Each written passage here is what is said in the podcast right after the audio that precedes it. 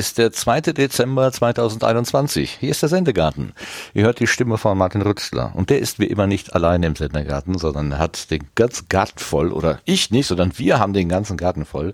Ganz viele Leute da. Und das ist sehr schön. Und ich begrüße aber zuerst einmal denjenigen, der es jetzt wahrscheinlich im Moment ein bisschen schwierig hat, so um Weihnachten herum, den lieben Lars. Guten Abend, Lars. Ich hab's schwierig. Na, dann äh, hallo allerseits. Ja, weil du so oft genannt wirst wegen Last Christmas. ich bin sofort da drauf gekommen. Okay, das ist kein Problem für dich. Entschuldigung, ich habe mir echt überlegt, ob ich den mache oder nicht, aber ich konnte nicht anders. Du darfst dich beim nächsten Mal hauen. Ja, du kannst das Ganze jetzt auf der Metaebene sehen. Es ist nicht das Problem des Last Christmas, sondern dass dieser Witz ständig kommt. Ja, ja, natürlich. natürlich ist der komplett ausgenudelt, aber ich konnte nicht anders. Entschuldigung. Ja. Wer auch da ist, ist die Vera. Guten Abend, Vera. Ja, hallo. Der böse Zwilling, wie ich gerade erfahren habe. So, so. Mhm. Die echte Saure. Echte Säure. Herrlich, herrlich. Schönen guten Abend. Es ist Hallo. auch da der Sebastian an den Reglern, an den Time, äh, wie heißen die Turntables, ne? Guten Abend, Sebastian. guten Abend zusammen. Und auf unserer Gartenbank sitzen zwei Gäste diesmal. Wir haben den, den Zweisitzer rausgeholt. Da sitzen einmal die Maria. Guten Abend, Maria. Hallöchen und der Matthias. Hallo Matthias. Hi. Also Ma und Ma sozusagen. Mit dem mhm. Mart von Martin können wir ja dreimal. drei, drei, können alles dreimal machen. Oh. Mit den Wortspielen habe ich es aber heute schon. Das geht gut los. Ja, ihr seid ähm, das Duo vom Podcast Jugendrecht. Oder nein, der Jugendrechtspodcast Scheiße gebaut, so rum heißt es. Scheiße gebaut ist der sprechende, der knackige Titel. Und ähm, das Projekt, was ihr da macht, das war eben vorletzten Sendegarten, glaube ich, ein Blütenschatz oder vorvorletzten äh, ein Blütenschatz von jemandem. Und da bin ich erst darauf aufmerksam geworden, habe da mal so reingehört und habe gedacht, wow. Ähm, und das kam auch der Wunsch aus der Hörerschaft, die müsst ihr mal auf die auf die Gartenbank holen. Und das hat heute wunderbar äh, wunderbarerweise geklappt. Ihr habt mitgemacht. Das ist sehr schön. Herzlich willkommen hier auf der Gartenbank bei uns. Vielen Dank für die Einladung. Dankeschön. Wer war denn der Wünschende? War das Tobias Migge zufällig? Äh, ehrlich gesagt, das habe ich gerade nicht parat. Er hat äh, auf jeden Fall mir geschrieben, weil er unseren Podcast auch immer hört. Ihr werdet da bestimmt bald eingeladen. Ja, das war, ja, das kann sein, dass das so eine, ähm, so eine indirekte Kommunikation war. Das kann schon sein, ja. Mhm. Ähm, ja, also, ja, können wir den Matthias für angucken. Äh, den Matthias, den Tob, Tob, den Herrn Migge für angucken, dass er äh, euch hört und dass er euch auch gut findet. Aber ganz egal, ich habe dann in die erwähnte Folge 40 Dream Big hineingehört und die hat mich geflasht. Das war so eine Folge, wo ich so reingehört habe und gedacht, naja, mal neu, was Neues kennenlernen. Ich meine, bei 40 Folgen ist das ja auch nicht mehr ganz neu, hätte ich vielleicht auch mal hören können früher, aber ist mir durchgegangen und war total begeistert. Also äh, ich habe mich an euren Stimmen und dem, was ihr gesagt habt, total erfreut und freue mich sehr, dass ihr heute hier live äh, mit uns reden werdet. Aber du hast mir dann, Matthias, geschrieben, dass du ja noch in wesentlich mehr Projekten steckst. Das ist eine ganze äh, Insgesamt sind es sechs, die du aufgelistet hast, äh, wo ich äh, total baff bin. Und wir sind uns auch schon begegnet, sagst du. Ich weiß das überhaupt nicht. Also es ist, steckt voller Überraschungen heute, der Sendegarten. Ja, ich laufe unterm Radar. Ich, ich zecke mich immer irgendwo rein und setze mich ganz still in die Ecke und dann weiß nachher keiner mehr, dass er mich gesehen hat. Oh. Alles gut. Ich weiß es. Maria, stimmt das? Macht er das so? Nein, das ist echt das, das Gegenteil. Nein. Okay, wir glauben aber die Geschichte jetzt erstmal ja. in, in dubio pro reo. Hm. um auch vorzugreifen. Wir, wir, wir, haben uns ja. auf dem Podcast, äh, auf dem Podstock mal gesehen und da habe ich äh, auch euch alle auch schon mal live gesehen, aber ich, offensichtlich habe ich nicht so einen Eindruck bei euch gemacht. Maria war auch dabei, aber die. Da haben wir noch nicht gepodcastet. Genau. Nur aus Spaß. Ja, also das liegt aber an meinem Menschengedächtnis. Äh, es ist leider so Namensgedächtnis und, und auch, also Gesichter geht gerade noch, aber dann vergesse ich immer, wer welches Gesicht jetzt zu welchem Namen gehört. ähm, das ist auch wie mit Musik. Manchmal sagt mir jemand, ja, kennst du das Lied XY nicht? Und pf, nö, keine Ahnung. Dann werden die ersten Takte gespielt, dann kenne ich das selbstverständlich, aber ich hätte nicht gewusst, dass das, das Lied halt unter dem Namen äh, firmiert. Äh, von daher. Also bei ähm, euren bei Gästen, ich bin die mit der höheren Stimme und der andere ist Matthias. ist leicht. Das kann ich, das kann ich sogar auseinanderhalten, ja. Und du lachst mehr, habe ich den Eindruck. Das trügt. Das trügt. Mhm. okay. Nein, das ist ähm, nachher an den Reglern für den Podcast beim, beim, bei der Postproduktion wirklich manchmal ein Problem. Weil, äh, also Maria äh, kann man nicht normalisieren dann nachher. Das ist, also ich muss da echt noch ganz schön immer diese, diese Spitzen runter, runterpegeln, bevor da irgendwas geht. Wäre schon ein schöner Sendungstitel. Maria kann man nicht normalisieren. Muss ich mir direkt mal aufschreiben. Ich das mit den Spitzen runterpegeln eigentlich ganz charmant. Aber kommen wir gleich wieder, kommen wir gleich wieder zu euch zurück, äh, damit wenn wir auf der Gartenbank sitzen. Also jetzt würde ich erst noch ein bisschen hier in die äh, in die in die neue Ernte reingucken, beziehungsweise ähm, noch irgendwie meine Verwunderung äh, kundtun, dass wir jetzt schon äh, Advent haben. Also zu meiner allergrößten Überraschung war am letzten Sonntag ja schon äh, erster Advent. Ich habe das erstmal dreimal nachgeschlagen, als ich das äh, aufgeschnappt habe. Ähm, das Jahr ist ja fast schon zu Ende. Es ist völlig irre. Aber das ist nicht ohne Überraschungen. Wir haben eine neue Delta, ach, eine neue Delta-Variante. Ja, ich bin auch schon doof. Eine neue Variante unseres ähm, uns zurzeit auf Trab haltenden Virus. Omikron ist da. Und es ist eigentlich, ähm, wenn es nicht so traurig wäre, könnte man drüber lachen, denn jemand, irgendjemand hat auf Twitter einen Account aufgemacht, wo dieses Virus, dieses Omikron-Virus AKB 11529 ähm, über seine Reise durch Deutschland berichtet. Es ist zum Schreien.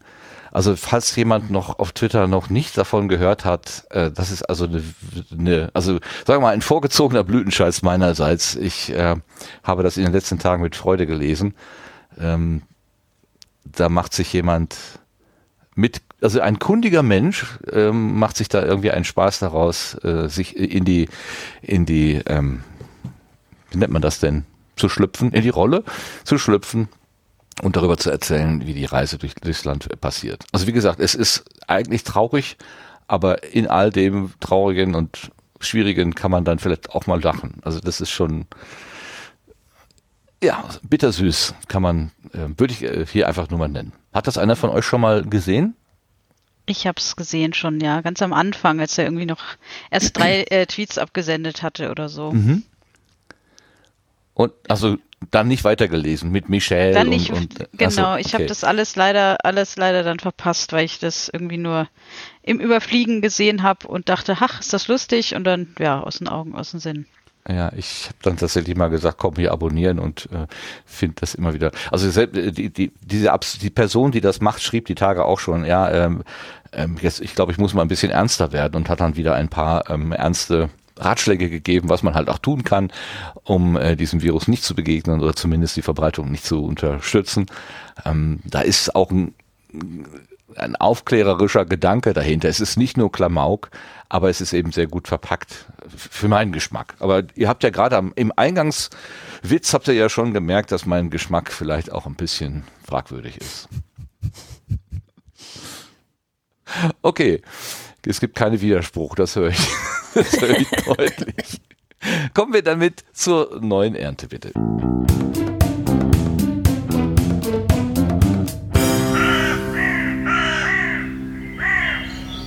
So, wir haben äh, einen Kommentar von Dirk bekommen, der hier äh, auftaucht, den ich gar nicht mehr vor Augen hatte. Wo kommt der denn jetzt her? Ich habe mir erlaubt, den noch eben im Trello zu ergänzen. Ah, ja, dann bitte, übernimm doch mal. Was hast du da reingeschrieben, bitte? Äh, ja, zur Episode 133, der Oger hieß Schreck, zenitös, äh, hat Dirk, der mit Dirk Prims verwechselt wurde, äh, folgendes kommentiert.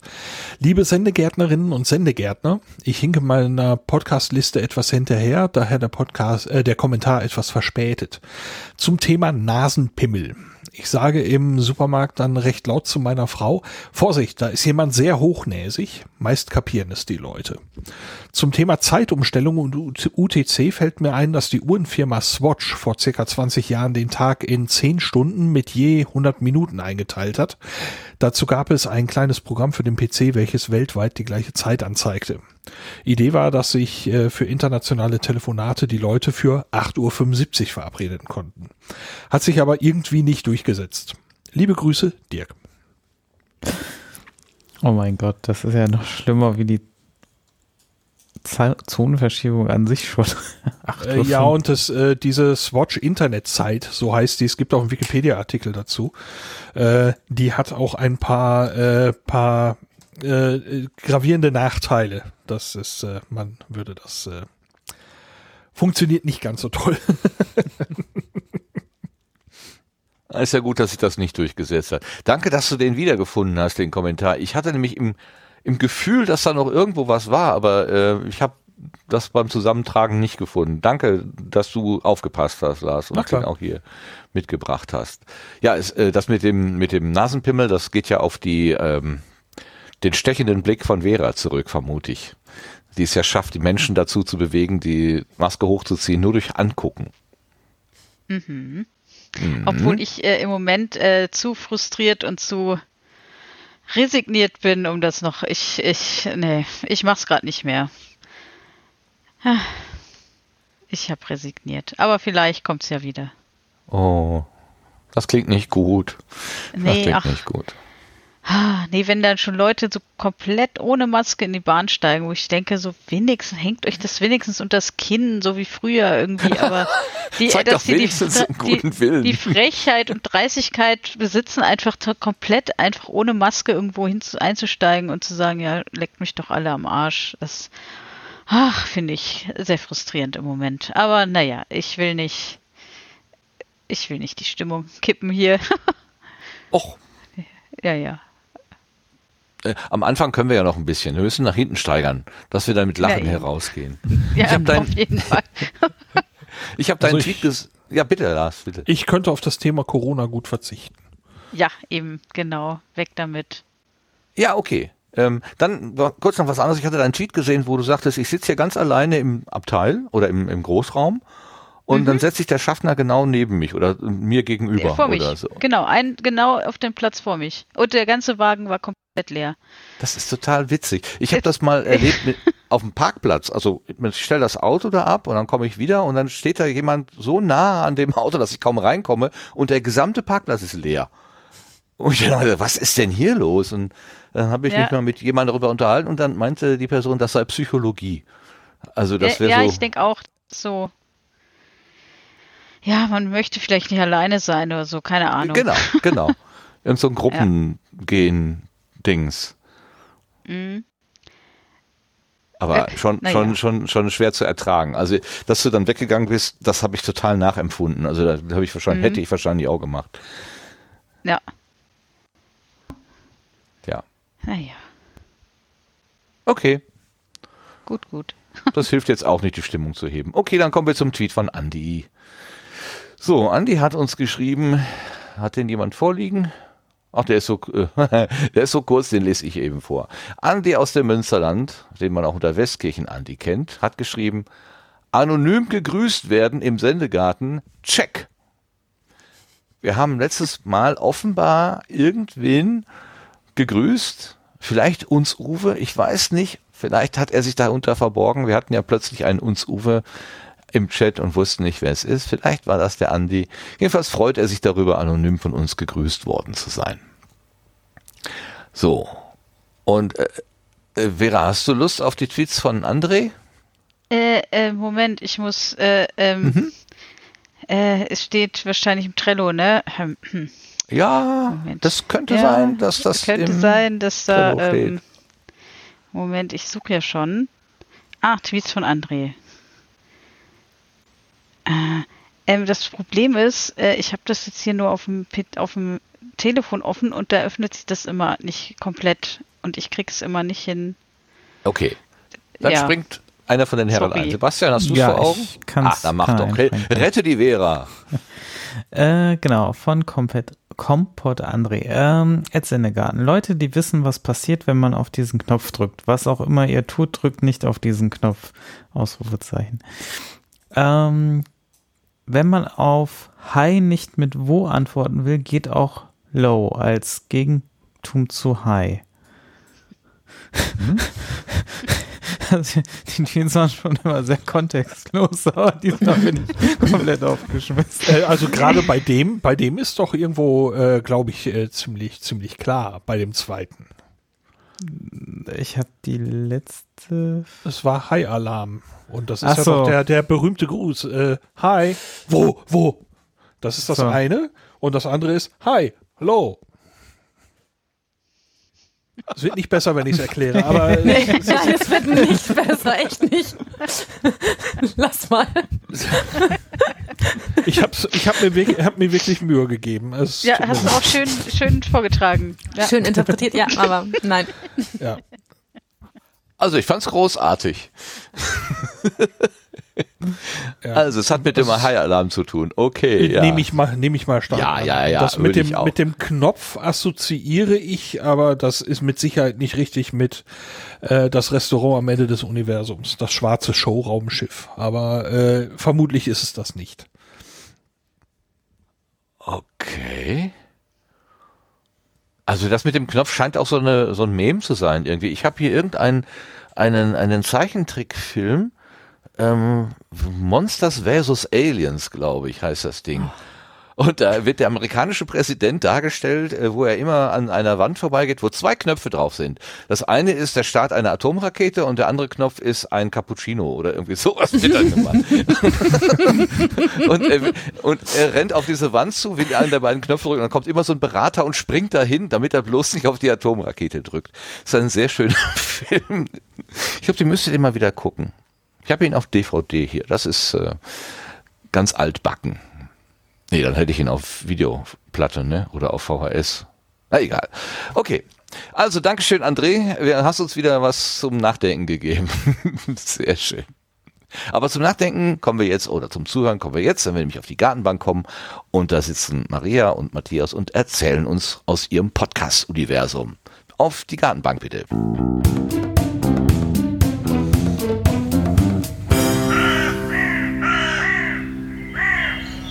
So, jetzt müssen wir eigentlich ganz seriös werden, weil Maria ist ja Richterin und bei Richtern, ja, genau. da denke ich immer, da denke ich immer so, da muss man sich ein bisschen zusammenreißen, sonst kriegt man einen Ordnungsruf.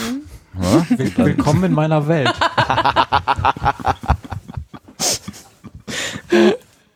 okay, ähm, wie, wie fangen wir an? Das ist eine gute Frage. Also ähm, fangen, ja, hauen wir einfach voll rein in euer Jugend, äh, in euer in Jugendrechts-Podcast Hauptprojekt sozusagen. Die anderen von Matthias, die können wir ja hinterher noch so ein bisschen mitnehmen. Entschuldige, aber ähm, ähm, irgendwie ist das das, was mir jetzt auch quasi vor Augen, am meisten vor Augen ist.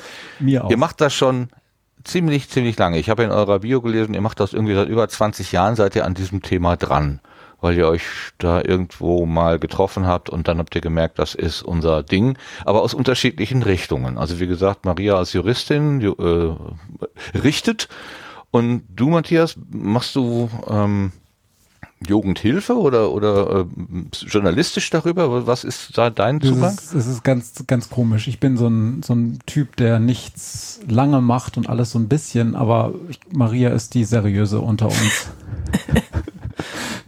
Hm. Ja, also ich, ich habe, wir haben uns, äh, wir haben uns damals an, an einem kriminologischen Forschungsinstitut getroffen, am Kriminologischen Forschungsinstitut Niedersachsen. Da haben wir uns nicht getroffen, sondern wir kannten uns schon vorher, aber da war unsere erste Berührung mit Jugendrecht, kann man so sagen, Maria, ne? Genau. Und äh, da habe ich noch Jura studiert und da haben wir uns da schon ganz viel darüber unterhalten und ähm, dann die vielen Jahre danach auch, weil ich immer am Jugendrecht hängen geblieben bin und bis heute hänge und ja, dann ist das unser Thema geworden. Mhm. Aber wir waren damals noch Hiwis, also so ganz, ganz billige Hilfskräfte und haben da so die Handlanger-Tätigkeiten gemacht. Genau. So kopieren und so, ne? Und genau, Maria Kaffee Statist Statistiken eingegeben. Ja, ich kann super codieren. ähm, konnte. Hast du denn, hast du denn auch so einen juristischen Zugang, äh, Matthias, zu der, zu der Thematik? Oder kamst du da aus, einem, aus einer anderen Ecke? Studium, ich habe das im Studium dann im Nebenfach habe ich Jura studiert. ja, aber ich habe das auf meinem Zeugnis stehen, Maria. Ich höre mich. Jetzt könnte mal einen Snob, einen Juristen Snob husten hören. Nein, ich, ich kann das, also ich kann das, also was bevor Maria über ihre gloriose Karriere als richtige Juristin erzählt, das kann sie auch ganz ganz lange tun. Ich, äh, ich habe als Hiwi gearbeitet im KfN und habe dann, als ich mein Diplom fertig hatte, in dem nicht so interessanten Studienfach, habe ich dann auch an diesem kriminologischen Forschungsinstitut als wissenschaftlicher Mitarbeiter gearbeitet. Also so richtig, so seriös in der Wissenschaft und habe da auch promoviert. Das heißt, ich habe dann das, was ich in Jura nicht kann, in dem sozialwissenschaftlichen Bereich des KfN nachgeholt und auch bewiesen, dass ich das zumindest so ein bisschen kann. Außerdem hat er mich durch zwei juristische Staatsexamen begleitet. Das war nicht lustig. Ähm, wenn so eine Ehe das aushält, dann, dann hält es auch für länger. Das war dann der Stresstest ganz zu Anfang. Ja. genau. Ja. Äh, du, du, also jetzt hast du gerade schon das Wort Jugendrecht äh, in den äh, gebraucht, äh, in den Raum geworfen, hätte ich beinahe gesagt. Ähm, ist das denn Jugendrecht oder Jugendstrafrecht oder sind das zwei verschiedene Stiefel? Oh, das, das ist eine richtig gute Frage. Das kann man auch schwer auseinanderhalten. Ja, ähm, also Jugendstrafrecht mache ich, weil ich Strafrichterin bin und in, an einem Gericht ähm, nur Straffälle entscheide, sozusagen, was Jugendrecht angeht. Ähm, aber wir nennen es oft Jugendrecht, weil es so viel mehr Dinge beinhaltet, als einfach nur zu gucken, was hat derjenige falsch gemacht und was kriegt er dafür für eine Strafe. Das ist schon komplexer und auch das, worauf wir gucken, ist sehr viel komplexer und deshalb nennen wir Jugendstrafrechtler es auch sehr gerne Jugendrecht. Okay.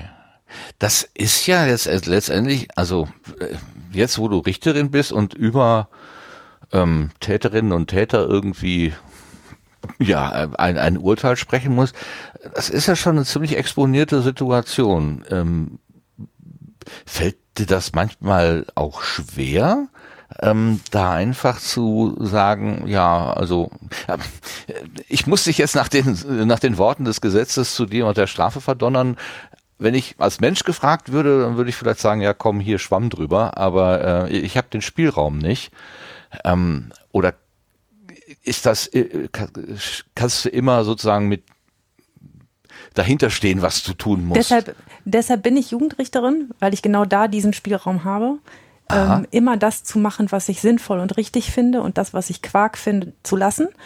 Ähm, das ist im, im Erwachsenenstrafrecht, also wenn man es mit erwachsenen Straftätern zu tun hat, schwieriger. Ne? Da, da bietet unser Gesetz nur die Sanktionen Geld oder Knast. Und Geld haben die Leute alle nicht. Das ist echt blöd. Und das ist auch, manchmal ist das Elendsverwaltung und nicht mehr. Ähm, und weil wir es ganz oft mit Menschen zu tun haben, die wirklich über sehr wenig Geld verfügen und über sehr wenig sonstige Kapazitäten. Und ähm, im Jugendrecht ist das anders, denn da hat man eine Riesenfülle an Möglichkeiten, was man alles mit diesen Jugendlichen anstellen kann und zu was man sie alles verurteilen kann oder es auch lassen kann. Ähm, und das ist sehr frei und sehr kreativ und sehr ähm, daran, an, der Sinnhaftigkeit orientiert. Und das ist ähm, ein schönes und gutes Gefühl. Das macht Spaß. Deshalb hänge ich im Jugendrecht. Okay, das klingt so, als hättest du jetzt noch nicht so eine Sinnkrise gehabt nach dem Motto, warum habe ich überhaupt dieses Fach studiert? Sondern du kommst, oh, du doch, hast die hatte ich. Äh, allerdings ähm, tatsächlich das ganze Studium über und, äh, und äh, lange Zeit, aber nie in der Praxis. Also wenn du mich fragst, ob ich diesen Job immer noch gerne mache, nach 15 jetzt, fast 16 Jahren, ähm, gehe ich da jeden Tag gerne hin und ich gehe da wegen der Jugendlichen gerne hin. Obwohl die Scheiße gebaut haben. Also Obwohl die Scheiße ja dann, gebaut haben. Mhm. ne, also sind ja jetzt nicht die braven Typen äh, mhm. äh, und die, die, die geschmeidigen, sondern das sind die rotzigen, die frechen, die vielleicht auch mal pampig oder ja. beleidigend sind, ähm, aber trotzdem. Genau. Je, je beschissener die sind, desto netter finde ich das. das. Das klingt ein bisschen sado, ne? Ähm, ja, nee, das ist, das ist so, ja. nee, das ist, ähm, äh, die, die können ja ganz viel und haben, haben ganz viel von dem, was andere Menschen nicht haben und um die muss man sich eben halt auch kümmern und ähm, mit denen muss man sich befassen und sich mit ihnen zu befassen ist sinnhaft oder gibt mir morgens, also ich frage mich morgens beim Zähneputzen nicht, warum ich heute aufstehe und warum ich das mache, weil ich das weiß. Das ist ein nettes und gutes Gefühl. Wow. Aber es gibt ja gute Gründe an unserem ganzen Strafsystem oder so zu kritisieren und zu sagen, hat das überhaupt einen Sinn? Also Strafen auszurufen, was steckt denn überhaupt dahinter? Ähm, aber du, du siehst bei dir genau diese Fragen gar nicht. Das, das finde ich toll. Ja, ich kann ja vielleicht mal kleiner anfangen. Also im Jugendstrafrecht beschäftigt sich nur mit der Frage der Erziehung. Also der, der Ziel, das Ziel des Jugendstrafrechts ist es zu erziehen ähm, im, im wahren pädagogischen Wortsinn und zu versuchen, etwas zu tun, damit dieser Jugendliche möglichst keine Straftat mehr begeht. Und das auf erzieherischem Weg, also durch Erkenntnis und durch, ähm, durch Erklären und durch, ähm, durch sinnhaftes Handeln und nicht durch draufhauen. Und das ist, ähm, das ist, ist eine gute Sache und ein gutes Ziel und damit kann man auch gut leben. Und da sitzt man auch selten und sagt, so, jetzt sind mir aber leider die Hände gebunden, jetzt kann ich nicht anders. Schon auch ganz in ganz seltenen Fällen, aber sehr selten. Aber äh, Erziehung, ist das denn nicht eigentlich eine Sache, die ins Elternhaus äh, gelegt wird? Ja. Äh, ja, ich bin ich bin sehr konservativ groß geworden und ich habe ja. keine eigenen Kinder. Ich ich habe nur meine eigene kleine konservative Erinnerung von damals mhm. und ähm, da war war also das da waren ja die die Instanzen klar. Also wer über wer über mich zu Gericht saß, das war klar, äh, nämlich die Eltern. Ja. So. Naja, die die jungen Menschen, die bei mir sind, ähm, die haben kein funktionierendes Elternhaus in in wirklich Aha. einem hohen Anteil haben die keine Eltern, haben die auch keine Erziehung gehabt, haben die auch, also schlimmer als keine Erziehung haben, also niemand haben, der einem sagt, was richtig und falsch ist, ist es niemand zu haben, der sich für einen interessiert und dem es wichtig ist, was mit einem ist. Und ich habe da ganz oft mit Kindern zu tun, ähm, und ich sage bewusst Kinder, weil die wirklich noch auch im, ähm, im, im, Kopf und im Herzen klein sind, weil ähm, die, die von sich sagen können, es hat mich seit drei Jahren keiner mehr gefragt, wie es mir geht und die das auch leider so meinen und bei denen das auch leider stimmt. Und jeder von uns, also hoffentlich von euch, die ihr da sitzt und auch von denen, die zuhören, kann spontan drei Menschen nennen in unserem Leben, denen es irgendwie wichtig ist, was mit uns ist und was mit uns wird. Und ähm, die Jugendlichen, mit denen ich zu tun habe, die können das ganz oft nicht. Und das ist scheiße. Ja. Da hat die Gesellschaft dann, oder die Eltern das Elternhaus scheiße gebaut und nicht die ja. Kinder. Ja, die möchte man auch gerne immer mit verurteilen, aber die kommen ja auch ganz oft nicht. Also ich sitze ganz oft mit Minderjährigen da, die sind keine 18, die sind manchmal noch keine 16 und die sitzen das erste Mal vorm Kadi und da kommen ernsthaft keine Eltern mit. Und dann wisst ihr, was da, wie hoch der Schutzinstinkt dieser Eltern ist und wie das da läuft und funktioniert, wenn die nicht mal mitgehen, wenn ihre Kinder das erste Mal vor Gericht sind. Und jetzt spricht mal der Kriminologe hier rein und sagt, das ist aber häufig auch ein Problem, was sich über Generationen fortsetzt. Das heißt, die Eltern, die kann man jetzt leicht verurteilen und das ist auch scheiße, was da passiert. Aber die machen das halt häufig auch aus Gründen, wenn man danach fragt, dann tut einem das dann wiederum auch leid. Es ist einfach häufig, wenn Maria so ihre Fälle erzählt, ein, eine Abfolge an eine generationenübergreifende Abfolge an Dingen, die einfach so nicht hätten passieren können, dass auch Eltern häufig ähm, nicht ja. gerade die idealen Bedingungen hatten für ihr Elternsein und so weiter und so fort. Was einem nicht das Recht gibt, straffällig zu werden, ne? Das muss ich irgendwie dazu sagen. Ne? Das heißt ja nicht, dass nur weil Leute irgendwie ein schweres Leben haben, sie das Recht haben, anderen Menschen weh zu tun oder irgendwas wegzunehmen. Deshalb sitze ich da ja auch und bestrafe sie am Ende dafür oder versuche ihnen beizubringen, es anders zu machen. Mm, aber dass, ähm, dass man dafür ein gewisses Herz hat, das hast du ja gefragt, ne? Ähm, warum man dafür ein, äh, ein Herz und einen Sinn hat. Und das ist es, weil, weil weil das wirklich auch zum Teil sehr nette Menschen sind, denen man einfach ab und mit denen man einfach anders umgehen muss, als das bislang getan wurde. Mhm.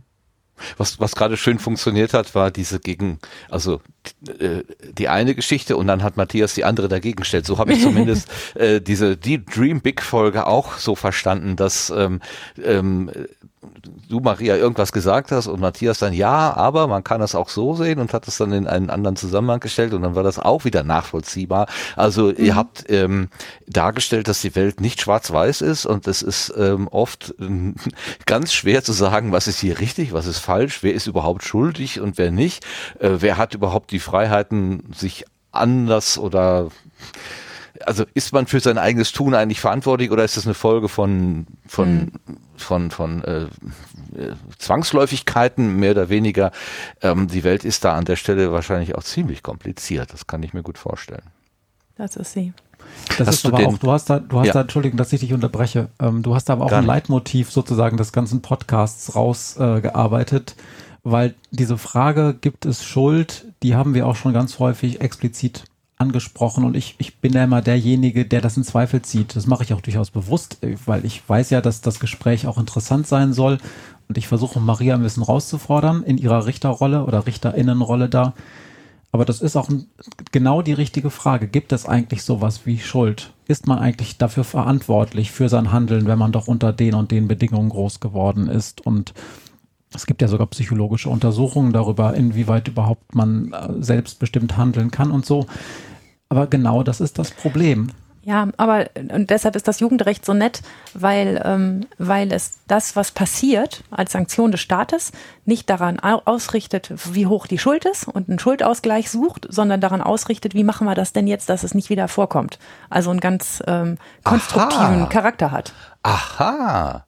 Es geht gar nicht um ähm, ja Schuldausgleich, so wie du sagst, also dass, dass Betroffene oder Opfer sozusagen eine Genugtuung bekommen oder Nein. so etwas. Das geht gar nicht darum im Jugend, Jugendstrafrecht, Nein, Jugendrecht. Im, im Wesentlichen Aha. nicht. Es geht um die Erziehung des Jugendlichen. Da kann auch mal drin sein, das Opfer zu befriedigen, ne? Also ähm, da irgendwie Geld zu zahlen, wenn man was weggenommen hat oder irgendwas heile zu machen, wenn man es kaputt gemacht hat. Das ja. kann Teil des, dessen sein, aber das Ziel ist es, den, den, der da auf der Anklagebank sitzt, dazu zu kriegen, es nicht nochmal zu machen wir sind jetzt auch schon mittendrin, aber das ist tatsächlich, wo wir es schon ansprechen, ganz wichtig, dass man das unterscheiden muss. Also denn natürlich sind diese Opfer, die sind natürlich ähm, ganz, teilweise sehr beschädigte Menschen und die haben ein, ein Recht darauf, dass ihnen zugehört wird und dass, dass es auch irgendwie eine Art von Ausgleich geben muss. Aber die Frage ist immer, von wem muss das geschehen und ist das, ist dieser Jugendrechtsprozess der richtige Ort, damit das Opfer auch da ähm, entschädigt wird zum Beispiel. Oder da, ne, also die Opferhilfe ist erstmal etwas, was man getrennt davon betrachten muss. Und dann muss der Staat oder muss die Gesellschaft auch ganz viel für tun, dass Opfer von Straftaten vernünftig behandelt werden, dass die Gesprächspartner kriegen und dass die auch eine Möglichkeit haben, damit umzugehen. Aber die Frage ist ja, muss das eigentlich der Gerichtsprozess gegen den Täter leisten? Und das ist etwas, was Menschen häufig nicht verstehen und auch nicht verstehen wollen weil, ähm, weil das normalerweise zusammengemixt wird, die Bestrafung des Täters und die Rechte der Opfer. Und das Problem ist, dass in Deutschland die Opfer auch teilweise richtig scheiße behandelt werden. Mhm. Die sind dann Zeuge vor Gericht und müssen aussagen unter Tränen und müssen den ganzen Kram nochmal hochholen, den sie gerade versuchen zu bearbeiten.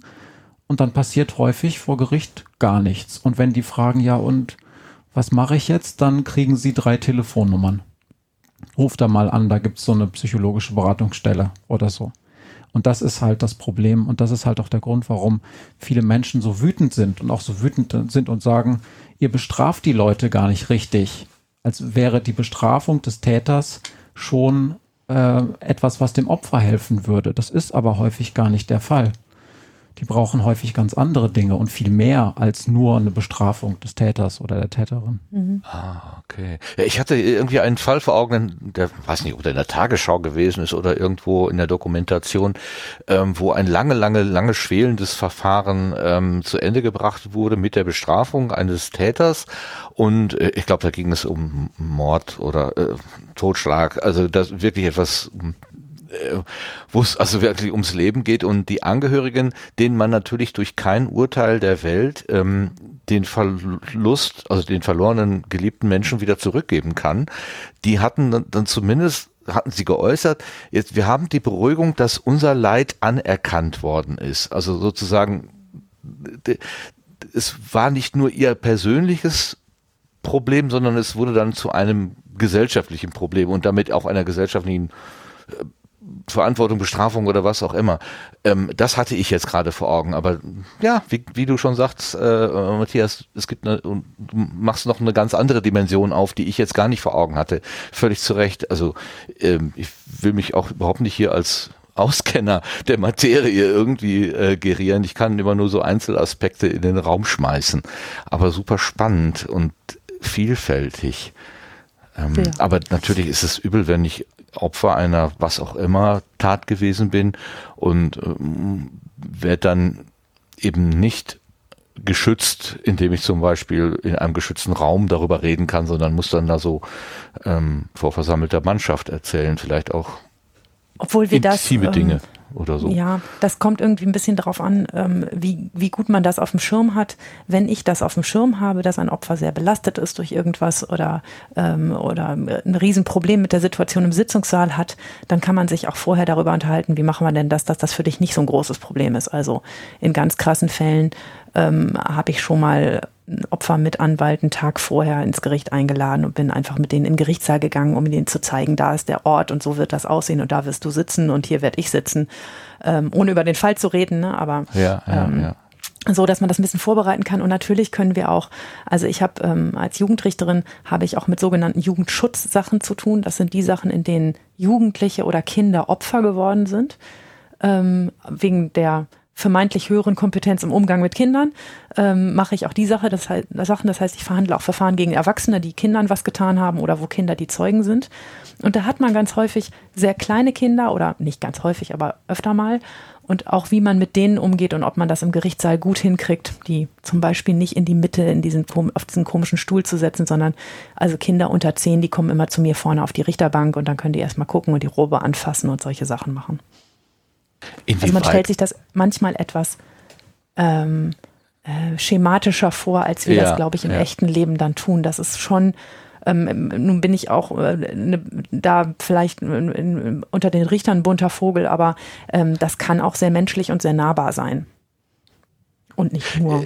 Äh, ja, äh, äh also das, das wäre sozusagen meine nächste Frage oder übernächste Frage gewesen. Wie ist das Setting denn eigentlich? Ist das tatsächlich dieser, dieser Gerichtssaal? Ähm, auf der einen Seite sitzt der Staatsanwalt oder die Staatsanwältin ähm, womöglich doch mit dem Fenster im Rücken, also voll im ja. Licht und gegenüber ja. dann die Anklagebank ähm, und äh, da sitzt dann klein und zusammengesunken ähm, der, der Angeklagte, die Angeklagte und der Rechtsbeistand ja. und in der Mitte sitzt dann ähm, die Richterin, der Richter und versucht da irgendwie zwischen diesen beiden Parteien einen vernünftigen Spruch zu äh, finden. So ist es tatsächlich. So ist es tatsächlich bis auf die Beschreibung, was ihre Aufgabe ist. Also ähm, ich sitze in der Mitte und ich sitze, weil ich zumindest in einem sehr alten Gebäude arbeite, ähm, was, ähm, was äh, Jahrhunderte alt ist. Da ist das Richterbild noch ein anderes. Ich sitze auch noch zwei Meter höher als alle anderen. Das heißt, die können äh, dann schön zu mir hochgucken. Ähm, das ähm, hat früher was mit der Ehrerbietung gegenüber dem Gericht zu tun und äh, auch mit dem Kleinmachen des Angeklagten. Und unser, unsere Räumlichkeiten sind denkmalgeschützt und deshalb gibt es das nicht anders her, als dass wir das auch weiter so haben. Wir versuchen aber im Moment die Gerichtssäle so zurückzubauen, dass wir alle auf einer Ebene sitzen. Ähm, und es geht nicht für mich darum, einen Ausgleich zwischen dem zu schaffen, was da Staatsanwaltschaft und auf der einen Seite und Verteidigung auf der anderen Seite behaupten. Das ist immer so ein bisschen das Bild aus amerikanischen Filmen, dass die gegeneinander die Argumentation aufbauen und ich dann am Ende entscheide. Ähm, in Deutschland ist es eher so, dass die Staatsanwaltschaft dem Angeklagten etwas vorwirft und mir das vorträgt und dann gemeinsam die Ver Vertreter des Staates unter Beobachtung des Verteidigers daran arbeiten, rauszukriegen, was denn tatsächlich passiert ist. Also so ein Staatsanwalt würde seinen Job scheiße machen, wenn er nicht auch am Ende, wenn er finden würde, nee, die Beweise reichen nicht, einen Freispruch plädieren würde. Das ist nicht ah. seine Aufgabe, das Maximum rauszuholen, ne? ja, gegen den Verteidiger, ja. der auf der anderen Seite das Maximum ja, rausholt, sondern das ist seine Aufgabe als Organ des Staates, an der Wahrheitsfindung mitzuwirken und äh, so nennen wir das immer hochtrabend. Ähm, aber es ist seine Aufgabe, die, die Wahrheit rauszukriegen. Und wenn er am Ende auch denkt, okay, das war vielleicht gar nicht so, dann plädiert er auch in Freispruch. Äh, äh, äh, das ist ja, eigentlich ähm, deckt sich das ganz mit meinem, ähm, mit meinem Rechtsempfinden, aber ich hätte, hätte jetzt tatsächlich dieses, ähm, ähm, dieses, dieses Machtspiel sozusagen, was du gerade angesprochen hast, also was man vielleicht aus amerikanischen Spielfilmen kennt, das hätte ich jetzt hm. irgendwie sofort so angenommen. Aber äh, das, nee, so ist es nicht. Es kann also im Prinzip auch sein, dass der Staatsanwalt im Ende für den Nein, ja nicht für den Angeklagten, aber nicht gegen den Angeklagten. Für die Sache. Äh, für die, für Sache, die Sache, für die Wahrheit. Die Wahrheitsfindung, das ist ein tolles, ja. großes Wort. Ne? Ist ja. Äh, wahrscheinlich auch, kommt man da immer nur so bedingt nachher heran an die ganze Geschichte. Das kommt darauf an, mit was man es zu tun hat. Ich habe ja mit jungen Menschen zu tun und ich habe zwar eben gesagt, dass äh, das alles in immer ganz desolaten Verhältnissen sind, aber man muss dazu auch wissen, junge Menschen, die werden ja nur deshalb straffällig, weil sie gerade älter werden. weil sie gerade ihren Weg im Leben finden, weil sie Grenzen testen, ähm, ja. weil sie gucken, was so geht und was so nicht geht. Und äh, der eine oder andere von uns hat das auch auf diesem Weg gemacht und die anderen haben es ohne Straftaten hingekriegt. Auf jeden Fall werden zwischen 90 und 95 Prozent der Jugendlichen von ganz alleine wieder normal und hören irgendwann auf, Straftaten zu begehen, weil das zum normalen Erwachsenwerden dazugehört. Ähm, nicht bei jedem, der erwachsen wird zum Glück, aber halt bei einigen. Ähm, und ähm, wir haben es da auch ganz oft mit ganz viel Eierdieben zu tun, nenne ich die immer. Ne? Also ja. mit Leuten, die, boah, mit so Mädchen, die hier mal im Rossmann irgendwie zwei Kajalstifte klauen oder, äh, oder einem, der irgendwie fünfmal mit der U-Bahn schwarz fährt oder ähm, oder so einer doofen Schulhofschlägerei, wo sie sich um irgendwas in eine Flicken, am besten um Mädchen in eine Flicken gekriegt haben und, äh, und sich dann gegenseitig eins äh, auf die Nase hauen. Das, äh, das sind unsere typischen Sachen und natürlich ähm, ist das dann manchmal nicht so irre kompliziert festzustellen, was denn da passiert ist. Also wenn das Mädchen den Kajal in der Tasche hatte und der Kaufhausdetektiv sagt, er hat sie aus dem Regal genommen, dann ist das irgendwie, ja, da ist die Wahrheitsfindung jetzt nicht so irre kompliziert. Nee, das kann ich mir gut vorstellen. Aber du, dann ist auch wieder eine Frage vorweg, äh, weil ich was wissen wollte. Entschuldigung. Ähm, da, nein, nein, das ist ja super, weil es gab ja vor ein paar Wochen diese Anklage oder die, die Vollstreckung einer, ähm, also einer Sekretärin, die bei der Vernichtung von Juden mitgewirkt haben soll. Das die 90 Jahre alt die Frau mhm. war aber zum Tatzeitpunkt, der ihr vorgeworfen wird, noch äh, so jung, dass die mhm. Verhandlung unter Jugendstrafrecht stattfinden soll. Könnte dir so etwas tatsächlich auch passieren, dass du über sowas befinden musst dann? Ja. Also solche erheblichen Straftaten wie bei dieser Frau, die werden natürlich in einem anderen Gericht angeklagt, beim Landgericht und nicht bei mir ähm, am Amtsgericht habe, also ne, ich, ich mache den Kleinkram und die mittlere Kriminalität und die Schwerkriminalität ja. und die äh, schwerwiegenden Dinge, die tut dann auch das Landgericht. Aber ich habe tatsächlich auch mal jemanden gehabt, dessen Tat 20 Jahre her war und der einfach 20 Jahre lang untergetaucht war ähm, und nicht aufgetaucht war. Und äh, ja, das kommt vor. Das fühlt sich dann komisch an, vom Jugendgericht gegen den 40-Jährigen zu verhandeln. Das ist albern. Sagst du, als die, die sich an die Regeln des Staates halten muss und die ja wahrscheinlich auch ja. irgendwie auch verteidigen muss. Aber das ist dann albern. Das, ja, es, es fühlt sich jedenfalls sehr komisch an. Andererseits ja, natürlich auch das kommt ja auch nur ganz selten vor. Ne? Ja, also es ja. ist ja nicht so, dass wir das, dass unser tägliches Geschäft wäre und dass wir uns dann irgendwie alle anlachen und sagen, naja gut, wir schließen die Öffentlichkeit aus, weil Jugendrecht und ähm, dass, dass wir dann sagen, okay, was machen wir denn für eine erzieherische Maßnahme? Hö, hö, hö. Das, äh, ja, das aber das ist natürlich, es fühlt sich für Maria ja nicht grundsätzlich komisch an, sondern nur sozusagen, dass man so komische Dinge dann im Einzelnen macht. Aber natürlich ist das total super, dass das so ist, dass der Rechtsstaat klarere Regeln macht, die dann immer gelten. Auch mhm. wenn es sozusagen, also das ist ja eher für den Angeklagten, dass das so ist, ne? Das Jugendstrafrecht ist ja nichts, was ihm dann schadet. Im Gegenteil. Er hat dann eine viel geringere Höchststrafe, also mehr als zehn Jahre geht nicht, außer bei so ganz, ganz bestimmten Fällen und so weiter. Also das ist eigentlich zum Schutz des Angeklagten, dass das, also man könnte sozusagen sagen, ein 15-Jähriger muss sich auch noch in 15 Jahren darauf, darauf verlassen können, dass das, was er jetzt macht, maximal irgendwie zehn Jahre bringt. So. Hm. Und es wäre ja furchtbar, wenn der Staat sagt, ja, du bist jetzt aber schon 35, Jetzt gibt es dafür mal 15 Jahre. Das ist eigentlich gut, dass unser Staat sich da an seine eigenen Regeln ja, hält. Und finde find ich auch. Also, dass man auch den, den sagen wir mal, Welpenschutz sozusagen ähm, äh, bedenkt. Also das, also das war ja noch keine ausgereifte Persönlichkeit, die da vielleicht äh, ähm, wieder besseren Wissens, ja doch, Kajalstifte klauen, das weiß man auch mit 14 schon, dass das nicht okay wow. ist, aber, wow. aber ja. ist vielleicht die Hemmung. Kannst du von ausgehen oder das ist vielleicht eine Mutprobe, die man dann mit 24 dann auch nicht mehr braucht. Ähm, äh, ja, da ticken wahrscheinlich auch die Gehirne noch ein bisschen anders. Also man sagte, irgendjemand hat mal gesagt, bei der Pubertät, da krempelt sich das Gehirn einmal komplett um. Also die Leute sind dann da sowieso nicht mehr rational erreichbar. Ähm, Wir sagen immer, die Synapsen verschalten sich neu, ne? Ja. Ähm, und ähm, und äh, das, das merkt man so richtig, wenn da gerade der Schaltkreis nicht geschlossen ist. Ja. Dann läuft da was schief. Okay. Also äh, ein, ein, ein irres Feld. Ähm, könnten wir jetzt noch, wer weiß, wie lange drüber ähm, philosophieren.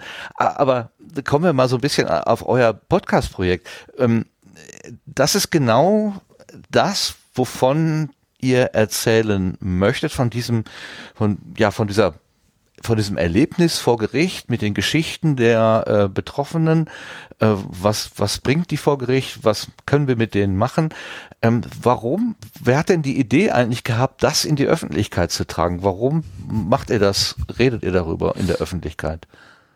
Also ich kann mal anfangen und dann kann Maria ähm, einsteigen. Ich, ich bin der, eigentlich bin ich der Podcaster in der Familie gewesen mit sehr überschaubarem Erfolg, was so Zugriffszahlen für meine anderen Projekte anging. Das war mir aber auch egal. Das hat noch einen anderen Grund, alles gut. Und dann habe ich Maria mal mit zum Podstock genommen.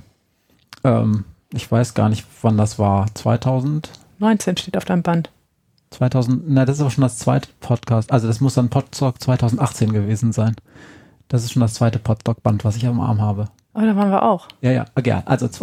Ja. 2018 waren wir beim Podstock und Maria hat mir das zum Geburtstag geschenkt. Nee, das war, stimmt nicht, das war egal. Da waren wir da und Maria ist mitgefahren und ähm, und dann hat die die ganzen netten Leute da auch mit kennengelernt. Und ab da musst du erzählen, Maria.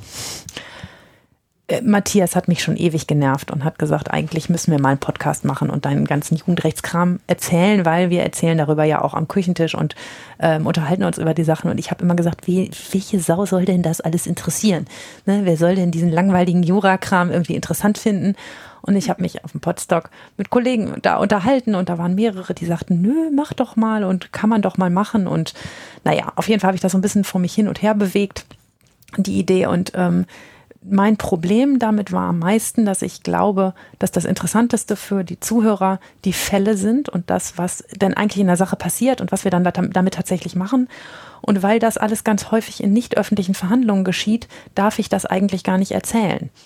Ähm, das ist jetzt ja. nicht super, super geheim, aber alles das, was nicht öffentlich ist, gehört auch nicht in die Öffentlichkeit. Und ich will natürlich auch niemanden, nur damit ich hier eine coole Geschichte erzählen kann, ins, ins Licht der Öffentlichkeit zerren. So. Und das war mein größtes Problem, dass ich immer überlegt habe, wie kann man die Geschichten denn eigentlich erzählen, ohne da Fehler zu machen und ohne Leute bloßzustellen und ohne dass ich auch einen Inhalt, einen rechtlichen Fehler mache.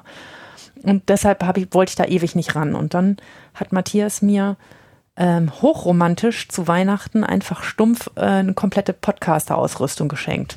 Rekorder und zwei, und zwei Kopfhörer, die waren auch wirklich super. Ähm, Aber in Rot, oder nicht? Nee, Wenigstens. nee Nein. also so gebraucht gekauft in so einem Kackbraun. Aber ähm, aber, aber, aber gut, gute Qualität. Sehr schön. Ähm, ja, ähm, also ich, ich, sag mal kurz, das war, ich habe einfach das Profi-Set genommen. Das war natürlich total eigennützig, weil ich ja vorher selber auch schon gepodcastet habe. Da habe ich einfach mhm. einen Zoom H6 und zwei äh, Bayer Dynamic DT 297er gekauft. So. Das hat er auch so angeteasert und ich habe so gesagt, ja, Kopfhörer, ne? Und, und so ein Kasten halt, okay. Und ähm, da konnte ich dann nicht mehr anders. Da haben wir dann da gesessen und gesagt, komm, wir probieren mal aus, ein, zwei Folgen zu machen und mal miteinander einfach zu reden und dieses Ding mitlaufen zu lassen. Und dann gucken wir mal, ähm, ob das ähm, ob das cool ist. Also Matthias hat mir auch dazu geschenkt, den, den gesamten Social Media Bereich zu machen und, ähm, und auch ähm, Recherchen zu machen und, und den Technikfredel äh, hier zu geben, dass ich mich um den Kram nicht kümmern musste. Und dann haben wir die ersten zwei, drei Folgen aufgenommen und das fühlte sich überhaupt nicht schlecht an, sondern pro Folge besser und netter und dann kriegten wir nettes Feedback und es hörten wesentlich mehr Menschen als Family and Friends. Ich habe nie gedacht, dass das außer meiner Familie und ein paar Freunden irgendjemand interessieren könnte. Und das war sehr motivierend und dann haben wir weitergemacht. Wow. Okay, also ein besseres, besseres Weihnachtsgeschenk hättest du dann wirklich nicht suchen können, finden können. In ja, der Tat, so im Nachhinein war es wirklich cool, aber als ich so ausgepackt habe, habe ich gedacht, oh, super, zwei Kopfhörer. Hm. Die waren dann noch gebraucht, weil die Dinger, ich meine. Ich sag ja, kackbraun, wirklich. Ihr, ihr, kennt ja die Preise von den Dingern. Also so teure ja. Weihnachtsgeschenke gibt's bei uns normalerweise nicht, ne? Also äh, das ja, war. Ja, und halt dazu diese leuchtenden Augen mit. Das ist voll das geile Set. Und ich dachte so, ja, okay, hm, super. Ich habe zwei Monate bei Ebay danach gejagt, bis ich die gefunden habe. Ja. Okay, also, aber die inneren Werte erkennt man vielleicht nicht so auf den ersten Blick. Das kann ich mir schon vorstellen. Ja, zweiter, dritter war gut. So. Ähm, äh, früher gab es doch mal so eine Sendung im Fernsehen, wie würden Sie entscheiden? Rechtsfälle hm. im Urteile der Bürger oder so. Ähm, oh, mit so einem alten Mann, der war super. Wie hieß der denn? Der mit den grauen Haaren, so ein schlanker. Ich, oh, scheiße, ich kriege den Namen mehr. nicht mehr hin, aber ich weiß, welche Sendung du meinst. Ich ähm, beschäftige mich zwangsweise mit dem Datenschutzrecht seit einiger Zeit und äh, bin, komme der, oh. dieser ganzen juristischen ja, wie soll man das denn nennen? Gesellschaft ein bisschen mehr. ich versuchte ein vorsichtiges, also, ähm, also ich erlebe da halt Menschen, ähm, sehr unterschiedlicher Couleur. Ähm, manche kleben wirklich wie die Erbsenzähler an den Worten des Gesetzes und können das auch auslegen, äh, dass mir immer die Ohren schlackern wo ich eher so als der der angelesene, also ich habe eine ganz andere, äh, ich habe keine juristische Ausbildung, ich habe mir das alles so aufgeschafft. Ich sehe so den, wie heißt das mal so schön, den Wesenskern der Regelung. Also was was denke ich mir denn, was der Gesetzgeber eigentlich regeln will? Und das klingt ja eigentlich ganz vernünftig. Es ist zwar ein sperriges Wort Ungetüm eingepackt, aber die Idee ist ja eigentlich erkennbar. Da kann man ja auch dieser Idee folgen und dann kommen aber Leute und sagen, nein, aber hier steht dieses Wort und da steht das Wort und in Verbindung mit hier, dann kommt was ganz anderes dabei heraus. Ähm, mhm. Ähm, äh, sehr äh, sehr interessante Art und Weise mit mit mit Sprache umzugehen, ähm, mhm. die auch umzudeuten und so weiter und manchmal auch habe ich das Gefühl, es geht dann gar nicht mehr so um, um den Kern der Sache. Also was, was ist denn hier jetzt eigentlich gewollt? Ne? Was weiß ich im Datenschutz? Transparenz gegenüber den Betroffenen? Ja, sag denen doch, was du machst. Äh, ist doch ganz, äh, sei doch einfach offen und ehrlich und dann bist du auch auf der sicheren Seite. Und dann wird aber gefalscht, was man jetzt und bis wohin man beauskunften muss und wo man noch das zurückhalten kann und so weiter. Äh, wo ich dann auch denke, warum? Die Idee ist ja, dass wir uns auf Augenhöhe begegnen als verantwortliche Stelle und als Betroffene. Aber äh, äh, da brauchen wir doch jetzt gar nicht um Kaisersbad irgendwie drumherum zu eiern. Ähm, und du sagst gerade, du bist ein bunter Vogel und so wie du auch sprichst darüber, scheinst du mir auch jetzt nicht zu den Erbsenzählern zu gehören. Musst nee. du aber wahrscheinlich. Du kannst ja gar nicht anders. Nein, nein. Äh, es, es gibt wie, wie unter uns die Kümmelkorn, es gibt unter uns die Kümmelkornspalter und die, die mit dem, mit dem großen Blick fürs Ganze. Ähm, und ich behaupte immer, dass, dass ich eher der zweite Vertreter bin und dass ich, ich glaube auch, dass das die beste Juristerei ist, sich immer zu fragen, was für einen Sinn macht das, was war der, was war eigentlich die Grundüberlegung, wofür wurde das gemacht? Ähm, was der war der Grundgedanke daran und äh, sich auch daran zu orientieren und nicht an der, wie du meinst, wahrscheinlich Wortauslegung. Es gibt immer ähm, verschiedene Arten und Weisen, Gesetze auszulegen und die lernen wir auch alle. Und ähm, das ähm, naja, aber ehrlich gesagt ist das Datenschutzrecht auch ein besonderes Feld für besondere Vögel, sagen wir mal so. Das ist ja, jetzt, ja. weißt du, mein, mein Jugendstrafrecht. Ja, das ist ja schon Echte Juristen wollen damit ja, auch gar nichts nee, zu also, tun haben. Also, wenn man so, so richtig charmanten Juristen zu tun haben willst, dann, ja, dann mit denen. Ähm, nee, also, mein, mein Jugendstrafrecht, das orientiert sich ja an, an dem Strafgesetzbuch und den Paragraphen, die da drin stehen, was verboten ist und was wir machen dürfen und was nicht. Das sind so 330 Paragraphen ungefähr, roundabout, weiß, weiß ich nicht mal genau. Ähm, das ist nicht so irre kompliziert, ne? Was man Aha. im normalen Zusammenleben miteinander nicht machen darf und was man machen darf. Ähm, ja. Und die, die paar Regeln, was, was zu den Dingen gehört, die, zu den No-Gos, die stehen da halt drin. Und das ist jetzt auch in der Wortauslegung nicht so wahnsinnig High-End-Level kompliziert. Ähm, ich sage immer, Strafrecht könnte jeder dressierte Affe. Ähm, es ist etwas schwieriger, gut mit den Menschen umzugehen und seine Antennen auszufahren und zu gucken, was sind denn das für Leute hier und wie gehe ich mit denen heute um und wie reagiere ich auf die und wie schaffe ich, dass die das nicht nochmal machen. Ich glaube, dass da die Kunst liegt und nicht so richtig in der Gesetzesauslegung. Man muss ja. aber dazu sagen, äh, dass äh, Maria wusste schon sehr früh, dass sie Jugendrichterin werden will. Das wusste die schon während des Studiums, relativ früh. Aber das Jurastudium hat ihr da schon große Steine in den Weg gelegt, denn die ist mit, Maria ist mit dieser Einstellung überhaupt nicht gut durch ihr Studium nee, gut, damit schreibt man total beschissene Noten, das ist klar. Ne? Also, damit, damit wird man kein guter Jurist und um, um hinter Richter sein zu dürfen, muss man ein guter Jurist sein und das war ein bisschen Kampf, aber hat geklappt, wie ihr gesehen habt. Du hast deine Kümmelkörner dann doch gespalten. Ich habe sie gekriegt. doch noch, und zwar, und zwar längs und nicht quer, ne? Mhm. Kümmelkorn längs spalten. Mhm. Ja, ich komme ja auf den Gedanken, weil ich gesagt habe, ähm, früher gab es im Fernsehen sowas wie würden Sie entscheiden, Rechtsfälle im Urteil des Bürgers, ähm, weil da kamen ja teilweise auch sehr überraschende ähm, Dinge. Also dann wurde ein Sachverhalt vorgetragen, irgendwie mit Schauspielern, so eine Gerichtsverhandlung vorgespielt und dann wurde ähm, angehalten, mehr oder weniger, also die, mhm. nennt man das denn, Beweisaufnahme oder was auch immer, also die, die ganzen Vorträge, äh, die da gemacht wurden. Ähm, und wenn sich dann das Gericht zur Beratung zurückzieht, dann wurde sozusagen innegehalten und dann kam der Moderator, dieser Herr, von dem du gerade gesprochen hast, und der hat dann quasi mit uns als Fernsehpublikum gesprochen und gesagt, äh, was, wie könnte es denn jetzt ausgehen? Was glauben Sie? Ich weiß nicht, wurden da noch Experten irgendwie dazugerufen? Manchmal, und ja. Und manchmal hat er die alle vom, vom Flur gefragt, ja. Und am Ende der Sendung gab es dann die Auflösung sozusagen. Mhm. Und da war man manchmal, weiß ich, so, da war mein Rechtsempfinden ein anderes. So, und dann äh, haben wir schon gemerkt, hä? Wieso ist denn das so, ja? Ähm, Daran kann ich mich noch dunkel erinnern. Und da, ich, ich wundere mich, dass so etwas nicht heute noch im Programm ist. Eigentlich könnte ich mir vorstellen, dass das ja sehr, sehr spannend sein müsste eigentlich. Ja, gibt auch immer mal wieder Anfragen. Wo? Mehr sagen wir dazu nicht. hm, naja, also es ist. Ähm, okay, nein, erzählt nichts, was ihr nicht erzählen wollt, um Himmels Willen. Ja, nee, aber, nee alles, aber alles mir, gut. Also ich, die, mir die, gehen die, die Augen groß auf. Ich, ich, kann, ich, kann so, ich, ich kann so viel sagen, eine äh, beredte Richterin, die vernünftige Sätze drechseln kann, die ist da durchaus ähm, ein Ziel für solche Anfragen, weil Medien das ja auch erkennen, dass man mit so einem mit so einer Persönlichkeit auch bestimmt eine schöne Sendung machen könnte. Und die, die die Sätze drechseln kann, möchte das nicht immer. Aus Gründen. Ja, ist natürlich schwierig für eine aktive, ne? Also ja, ja, äh, das ist äh, du, das ist genau das, das Hauptproblem, ne? Ich spiele ja. mit meiner Credibility, was meinen tatsächlichen Job angeht. Ich habe ja noch einen richtigen Job. Wie noch einen? ja, ja, also den, den vor Gericht, nicht, ja, nicht den am Podcasttisch. Äh, ihr macht das also jetzt sozusagen auf der Podcast-Flamme äh, und nicht auf der, auf der Fernsehflamme. Aber ähm, mich wundert nicht, dass ihr Interesse er, erfahrt und ähm, Menschen sagen, das ist ja ein tolles Angebot, wenn man es denn mal mitbekommen hat. Ich habe ja lange unterm Stein gelegen und habe das nicht mitbekommen.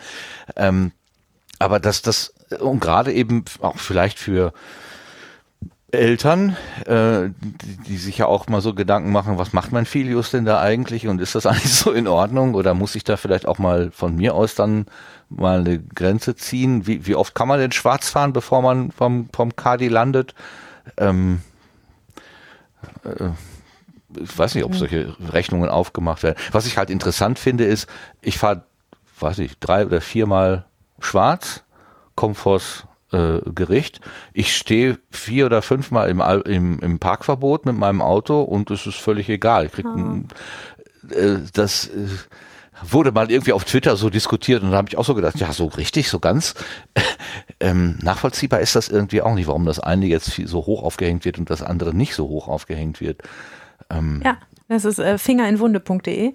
Also ähm, das äh, ja, also äh, wirklich, weil weil das ähm, weil wir immer wieder darüber streiten, ob diese Schwarzfahrten wirklich strafbar sein müssen. Wir Juristen, die wir mit diesen Sachen täglich arbeiten, finden eigentlich nein. Ähm, also die wenigsten von uns finden, dass das ähm, in, nicht nur, dass das Abendland nicht untergeht davon, dass Leute schwarz fahren, sondern auch, dass die Frage, ob man wirklich Menschen kriminalisiert, die solche machen, Sachen machen und wo eigentlich der Unrechtsgehalt anders ist als beim Falschparken, das siehst du genau richtig. Denn auch da nimmt man Platz weg, auch da zahlt man eine Gebühr nicht, die man eigentlich zahlen sollte. Man schummelt sich da halt nicht rein. Ne, man überwindet sozusagen keine man, man, man täuscht niemanden darüber, dass man was gezahlt hat. Und in, der Gesetzgeber sagt, wenn man in eine Bahn einsteigt, da täuscht man den Betreiber der Bahn darüber, dass man äh, vorgibt, ein Ticket zu haben und man hat gar keins. Aber das ist ein Riesenpunkt, denn ähm, wir haben nicht wenig Menschen, die in ihrem Leben dann jetzt außer schwarz zu fahren nicht so irre viel falsch machen. Und wenn du das oft genug machst, dann schaffst du es damit auch ins Gefängnis. Und ob das dann nicht irgendwann albern und doof ist, weil, ne, weil es so schlimm nun auch wieder nicht ist und wir uns vielleicht auf Menschen kaprizieren sollten, die echten Schaden anrichten und richtig schlimme Dinge machen. Das ist eine wirklich Wunderpunktfrage, die, ähm, die uns auch immer wieder umtreibt. Ja, ja. Ja, ich, ich krieg das halt manchmal auch mit als, als Datenschutzbeauftragter, weil dann die Bundespolizei halt anfragt. Äh, haben die Studierenden tatsächlich einen, äh, einen Studierendenausweis und Nachweis? Und dann was, Bundespolizei? Was steht die denn jetzt hier? Ja, Ist irgendwie weiß nicht, Großalarm? Nein, dann ist halt einer mit einem Ticket oder mit einem fehlenden Ticket angetroffen worden und dann, äh, wo ist denn da jetzt bitteschön das Maß, aber gut. Können wir hier auch nicht klären.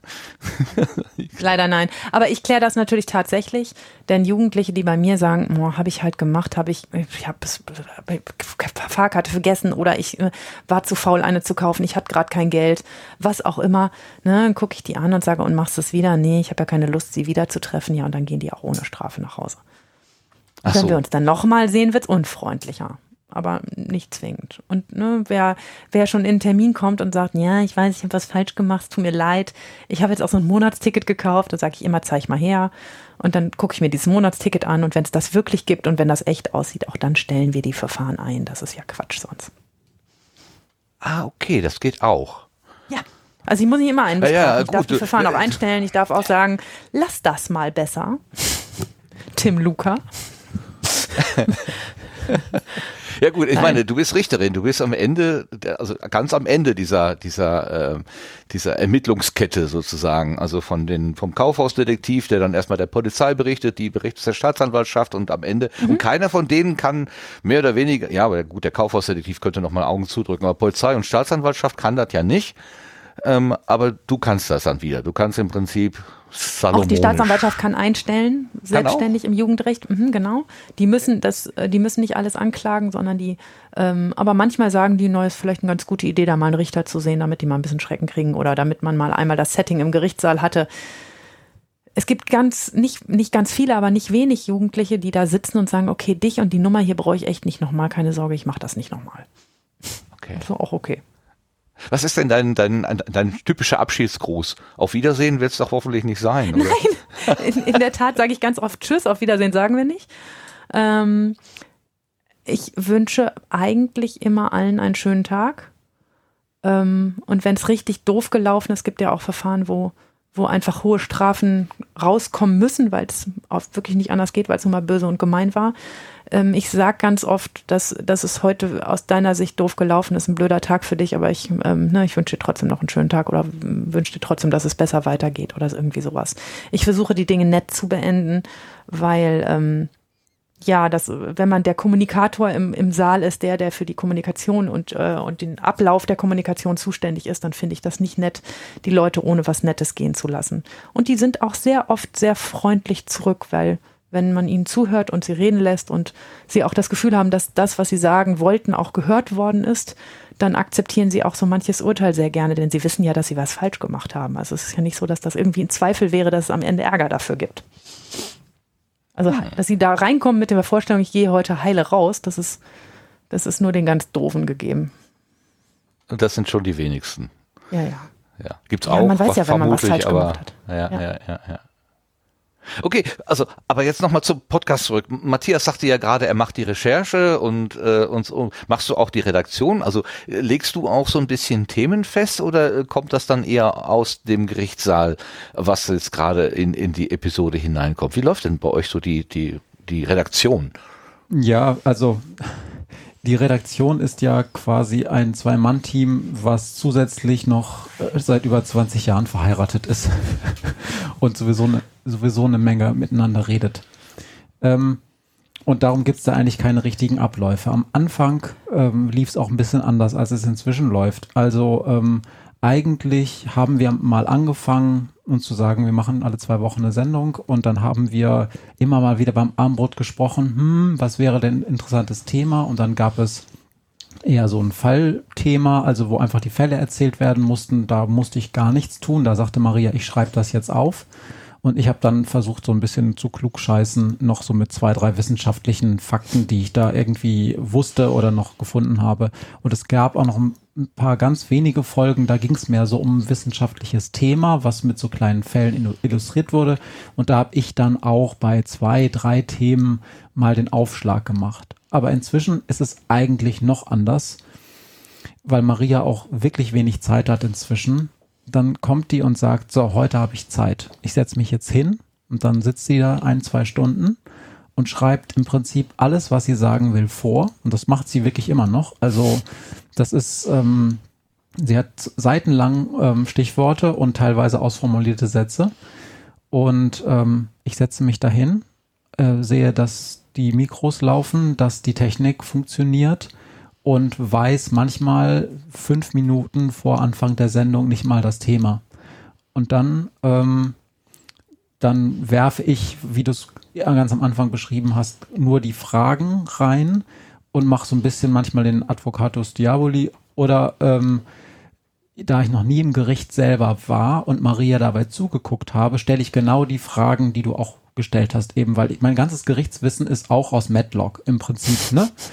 Und dann stelle ich auch genau die Fragen, wie das gelaufen ist äh, im Podcast, wie ich mir das so vorstelle, wie, wie wäre es bei Matlock gewesen. Und dann kann Maria das immer berichtigen und sagen, nee, bei uns ist das anders und so. Also momentan ist es, inzwischen ist es so ein bisschen so, dass Maria eigentlich inhaltlich 90 Prozent macht und ich quasi nur äh, halbkluge Fragen stelle und manchmal ein bisschen klugscheißer, wenn ich zufällig noch ein paar wissenschaftliche Fakten weiß. Ja, aber also ich kann jetzt wieder nur auf die Folge 40 äh, mich beziehen, dass ihr dann schon äh, also ich kann mich an die eine Stelle erinnern, ähm, wo Maria halt sagte, ähm, im Prinzip, weil dieses Think Big ist oder Dream Big war ja die Idee, jeder kann im Prinzip ähm, sein Leben selber gestalten und hat es auch im Griff. Und selbst wenn man mal ähm, im, im, als Kind und Jugendlicher daneben gelegen hat, man kann sich ja entwickeln, man kann ja sozusagen von der schiefen Bahn auf die gerade Bahn äh, gehen. Und da hast du ganz klar dagegen gehalten und gesagt, nee, nee, das ist nicht immer so ganz einfach. Also diese, dieser, jeder hat sein Leben selber im Griff, jeder ist seines Glückes eigener Schmied, das ist hat auch seine Grenzen. Das ähm, hast du genau in dem Moment gesagt, wo ich es gedacht habe. Das fand ich total witzig. Also habe ich so richtig. Genau, das war, das, ist, das war total das spannend. Das ist aber genau meine Rolle. Das, ja. das ist genau das, was ich versuche. Ich versuche mich immer in den Hörenden reinzuversetzen oder die Hörende und überlege auch die ganze Zeit und das auch aktiv. Da bin ich jetzt auch nicht so ein tumber äh, Couch Potato, der sich berieseln lässt von Maria. Ich da arbeite die ganze Zeit. Okay, was könnte man äh, dagegen sagen? Was könnte man fragen? Das, das, das macht das Ganze dann wahrscheinlich auch interessant. Und insofern ist das wahrscheinlich auch eine Leistung, die ich dann einbringe, dass ich diese Fragen stelle. Äh, und das ist auch leicht. Ne? Also die kritischen Fragen stellen, das ist natürlich immer deutlich leichter, als sie zu beantworten. also coole Rolle eigentlich. Geht er denn damit manchmal auf die Nerven, Maria? Gar nicht. Nee, nee, im Gegenteil. Ich, ähm, ich freue mich immer über, über diese Einwürfe, weil äh, letzten Endes, Matthias sagt immer, wir, wir haben darüber ja auch früher am Küchentisch viel geredet. Das sind, das sind alles Diskussionen, die wir auch schon geführt haben. Und äh, das sind ja auch Gedanken, die wir schon geteilt haben und über die wir uns unterhalten haben. Und ähm, das ist immer wieder schön. Ich, ich habe am Anfang wir Juristen, wir arbeiten ja auch in, in, in so Schemata, ne? Und äh, also so ein Gesetz ist ja auch ein Schema. Und ich habe am Anfang immer gedacht, als wir diesen Podcast gestartet haben, oh scheiße, und dann müssen wir das Thema abdecken und das Thema und das Thema. Und irgendwann sind die Themen alle, weil so irre komplex ist Jugendrecht jetzt auch nicht. Ähm, und Matthias hat ganz am Anfang gesagt, das machen wir nicht. Wir machen konzentrisches Kreisen. Wir nehmen uns das, das Grundthema Jugendrecht und wir, wir hauen darum herum Blumenkreise das passt zu einem Sendegarten. Ähm, ja, schön. So, so viel, so viel wie, wie uns einfällt und dann überschneiden die sich auch mal und dann ist das auch mal neu und mal anders und mal haben wir uns auch die Meinung geändert. Und das war für mich ein ganz, ganz befreiender, befreiendes Gefühl zu sagen, ja gut, dann, dann fangen wir an, um dieses Thema zu kreisen und gucken mal, wo uns diese Kreise so hinführen. Das ist gut. Und da muss man nichts vorab das weiß ich noch, dass ich das mit, mit jemandem auf dem Podstock beredet habe, der dann auch sagte, naja, sich vorab so ein, so ein, so ein, wie so ein Lehrbuch sozusagen ein, ein Konzept zu machen, was man alles abarbeiten will und dann irgendwann fertig zu sein, das ist ja auch voll öde.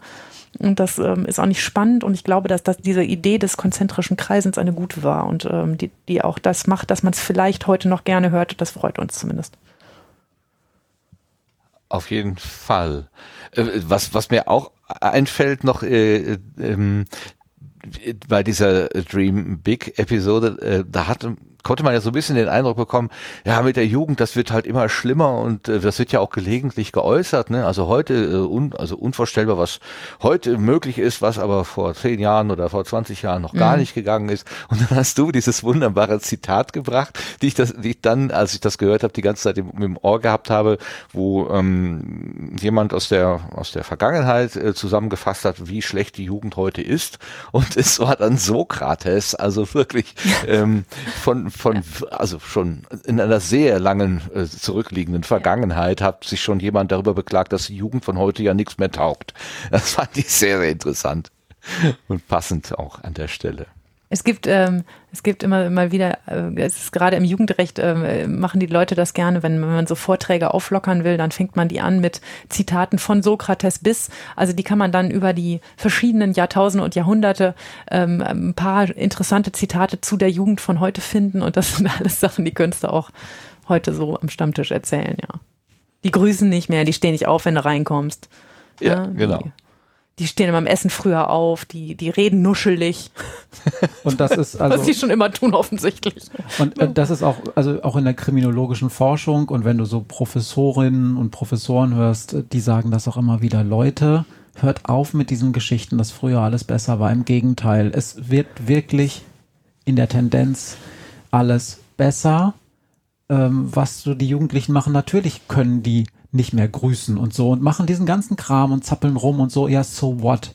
Aber sie ziehen auch nicht in Krieg und äh, töten Millionen von Menschen. So. Jetzt mal als, als ganz krasses, total überzogenes Beispiel.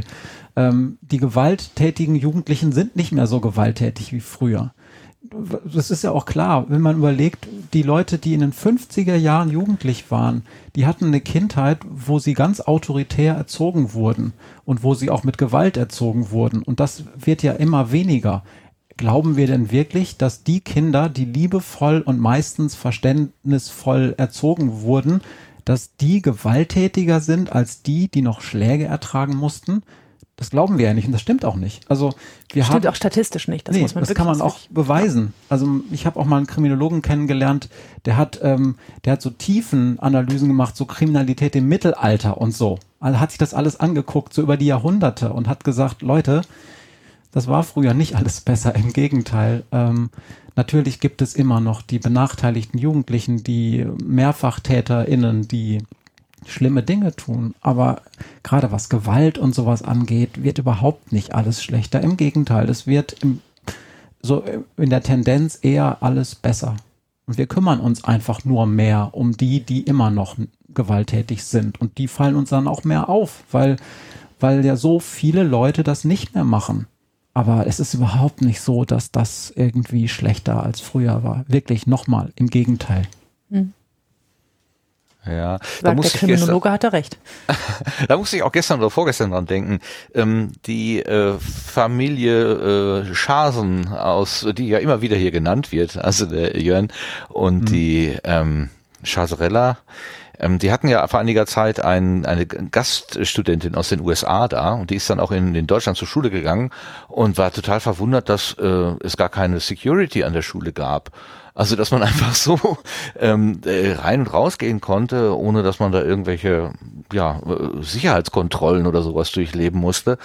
Und äh, weil ja leider gestern oder vorgestern äh, wieder eine mhm. Schießerei mit Todesfolge in den USA gewesen ist, habe ich da in dem Moment wirklich sehr stark wieder an Abby, so hieß sie äh, oder heißt sie, gedacht und dachte, was für ein, was für ein Unterschied und was für ein Segen hier in Deutschland doch in dieser ja, in dieser gegenseitigen Wertschätzung zu leben. Also das hier, ja, hier gehen, laufen auch Leute rum und erschießen Tankstellen, äh, äh, Angestellte aus nichtigen Gründen, aber das ist wahrscheinlich nicht ganz so häufig, wie das in den USA in den Schulen passiert.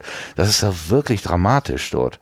Mhm. Ähm, und es ist auch so, dass wenn man so denkt, die Jugendlichen, die werden immer unfreundlicher, immer unverschämter, immer, haben immer weniger Hemmungen. Auch das kann ich echt nicht bestätigen. Ich, ähm, ähm, ich arbeite jetzt schon seit 15 Jahren mit denen zusammen und ähm, habe nicht das Gefühl, dass sie heute unverschämter und, und rotziger zu mir wären. Natürlich sind die das auch manchmal. Ähm, aber ähm, das ist immer eine Frage des in den Wald hineinrufens, ähm, wenn man halbwegs vernünftig mit ihnen umgeht. Und ich sage ganz oft den Satz, pass mal auf, ich lass dich doch jetzt auch ausreden, schaffst du es vielleicht auch mich mal einen Satz ausreden zu lassen.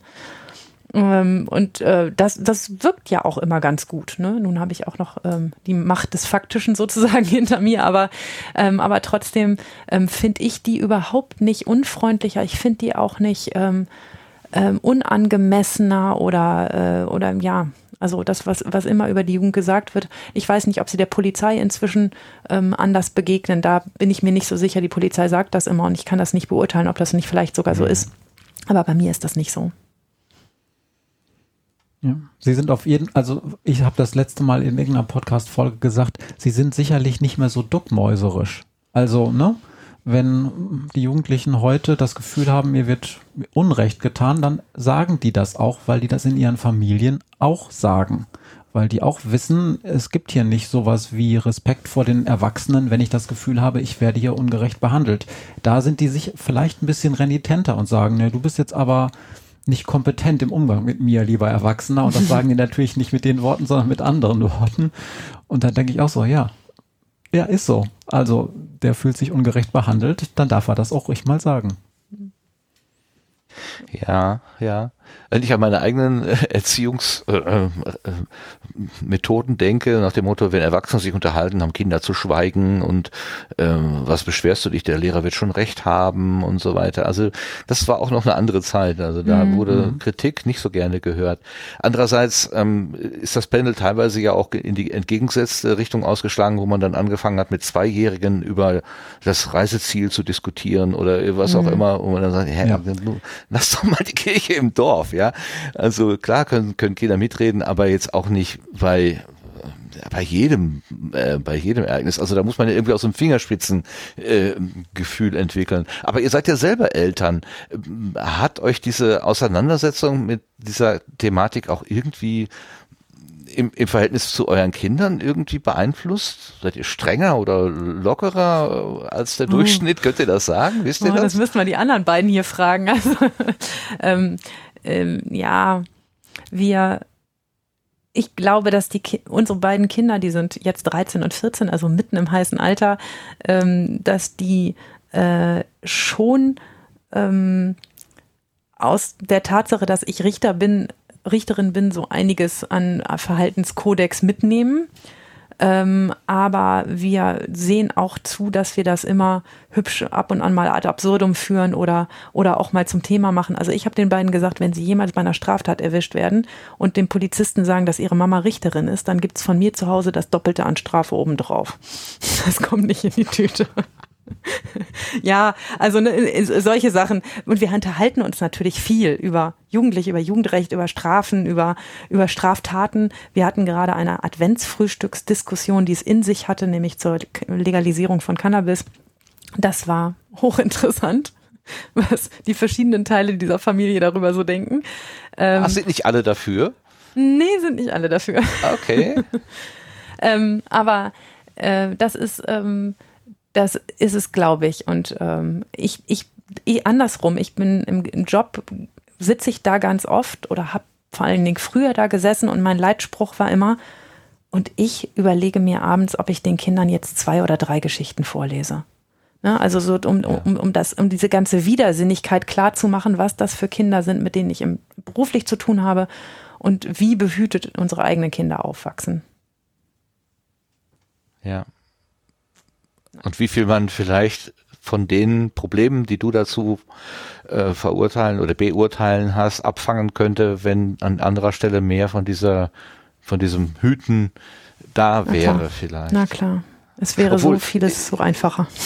Ich habe ähm, äh, vor einiger Zeit gab es ja diesen Film Systemsprenger, so ein mhm. zehnjähriges, elfjähriges Mädchen, mhm. von dem habe ich anfangs sehr viel gehört und ähm, es war nicht so ein Thema, wo ich dachte, ah, das ist jetzt wirklich so, das will ich mir mal angucken. Aber dann lief es tatsächlich im freien Fernsehen, im ZDF, Mediathek oder so, und dann habe ich es mir mal angeschaut. Und dieses Kind hätte mich, glaube ich, auch komplett an den Rand meiner Verfassung gebracht. Ähm, und man hat ihm ja tatsächlich auch Wärmebehütung und so weiter entgegengebracht. Da wurde es auch ein bisschen besser, aber ähm, da war, da, also äh, ich nehme mal an, das war also relativ nachvollziehbar, also realistisch, oder? Mhm. Ich weiß nicht. Mhm. Ihr habt euch bestimmt damit auseinandergesetzt. Ähm, was es war eure Vorstellung davon? Ja. Oder es gibt Kinder, die so sind, nicht so arg viele, aber es gibt einige, die so sind. Und auch dieses Kind in der Darstellung, du sagst ja, dem hat man Behüten und, und Freundlichkeit entgegengebracht. Ja, ja, aber von lauter Menschen, die das berufsmäßig machen. Ja. Das, was diese Kinder ja brauchen, ist ein Mensch, der das deshalb macht, weil er es im Herzen trägt und nicht, ja. weil er dafür am Ende des Tages bezahlt wird, sich um ein Kind zu kümmern. Und das merkt ein Kind leider, egal wie alt die sind, das merken die ganz, ganz, ganz genau, ob ein Erwachsener deshalb nett zu ihnen ist, weil er dafür Geld kriegt am Ende des Monats oder weil er, weil er ein echtes, ernsthaftes, persönliches Interesse am Wohlbefinden dieses Kindes hat. Und das, das ist das, woran diese Kinder kranken. Es gibt übrigens, ähm, weil du das gerade gesagt hast, Systemsprenger, es gibt einen gleichnamigen Podcast. Ich weiß nicht, ob ihr da schon mal reingehört habt. Dieser Systemsprenger-Podcast, der ist, Baumann, ne? ist, von Menno Baumann gemacht. Der war auch, äh, glaube ich, wenn ich das richtig verstanden habe, Berater, wissenschaftlicher Berater bei dem Film. Und der ist selber so ein ähm, Pädagoge, der spezialisiert ist auf diese Systemsprengerfälle. Und der kann das ganz, ganz toll auch in dem Podcast auseinandernehmen warum diese Kinder wie handeln und warum das aus ihrer Sicht und auch in ihrer Logik total folgerichtig ist. Und erzählt dann auch immer, warum, also wo dann Fehler vom System gemacht werden, die erstmal gar keine Fehler sind. Wo man ja. denkt, ja Mensch, die haben doch das nur jetzt folgerichtig gemacht. Und er sagt dann immer, ja, aber überleg doch mal aus der Sicht dieses Kindes, was dieses Kind eigentlich gerade gesagt hat. Und ist ein ganz toller Podcast. Ähm, der so ähnlich wie wir auch Fälle nimmt, verfremdet und dann sozusagen aufbereitet und dann an diesen verschiedenen Entwicklungsschritten zeigt, warum dieser Systemsprenger eigentlich gar kein Systemsprenger ist, sondern im Gegenteil, eigentlich sprengt das System ihn. ihn. Also man sagt ja immer, also Systemsprenger hört sich immer so an, als würde, wäre das System das Opfer. Und das stimmt natürlich nicht. Das System yeah. wird nur, wird nur sozusagen herausgefordert, aber am Ende ist derjenige oder diejenige, die zerbricht und immer das Kind, ne? Ja, letztendlich ja. Und äh, ich, ja, genau dieses ähm, aus der Perspektive des Kindes betrachtet, ähm, dieses, was du gerade sagtest, dass, dass da eine Betreuung ist, aber die wird halt dafür bezahlt, die macht es nicht aus dem Herzen. Das ist genau das, was, was mir sozusagen in diesem, bei dieser da filmischen Darstellung auch aufgefallen war. Ähm, trotz allem guten Willen, äh, war, fehlte irgendwas. Irgendeine Komponente fehlte halt und äh, mhm. vielleicht wäre das der Schlüssel gewesen. Aber wie gesagt, äh, ich habe da vorgesessen und gesagt, jo, verdammt, also da wüsste ich jetzt aber auch. Das möchtest du auch nicht haben, nee. Ja, da, da, ich meine, man, ich, ich, ich, manchmal, äh, klar, totale Hybris, ne, aber ja, du, klar, dann nimmst du dir mal so ein Kind zur Brust und dann ist es wieder gut. Äh, nee, nee, nee, also ähm, so einfach läuft der Hase nicht. Alle Eltern wissen, dass ich natürlich keine Ahnung von äh, Erziehung habe und dass das so einfach nicht ist, aber ähm, da habe ich wirklich die Ratlosigkeit geteilt aller Anwesenden da in diesem Film. Der war auch nicht hm. angenehm zu gucken. Nee, Wirklich nicht. ist ein hässlicher also. Film, aber, aber gut in der Sache. Ich, ich habe mir nicht angeguckt ganz, weil ich es nicht aushalte. Ich, und ja. ähm, also ich kriege schon immer äh, Schlucken und Tränen in den Augen, wenn Maria ihre Fälle erzählt im Podcast. Ja. Ich kann mir das auch nicht an, angucken, dieses Elend. Das ist wirklich, ich kann das auch nur in ganz kleinen Dosen. Ja, wenn man ein bisschen Mitgefühl hat, ähm, dann ist das oft schwer zu ertragen. Das kann ich mir gut vorstellen.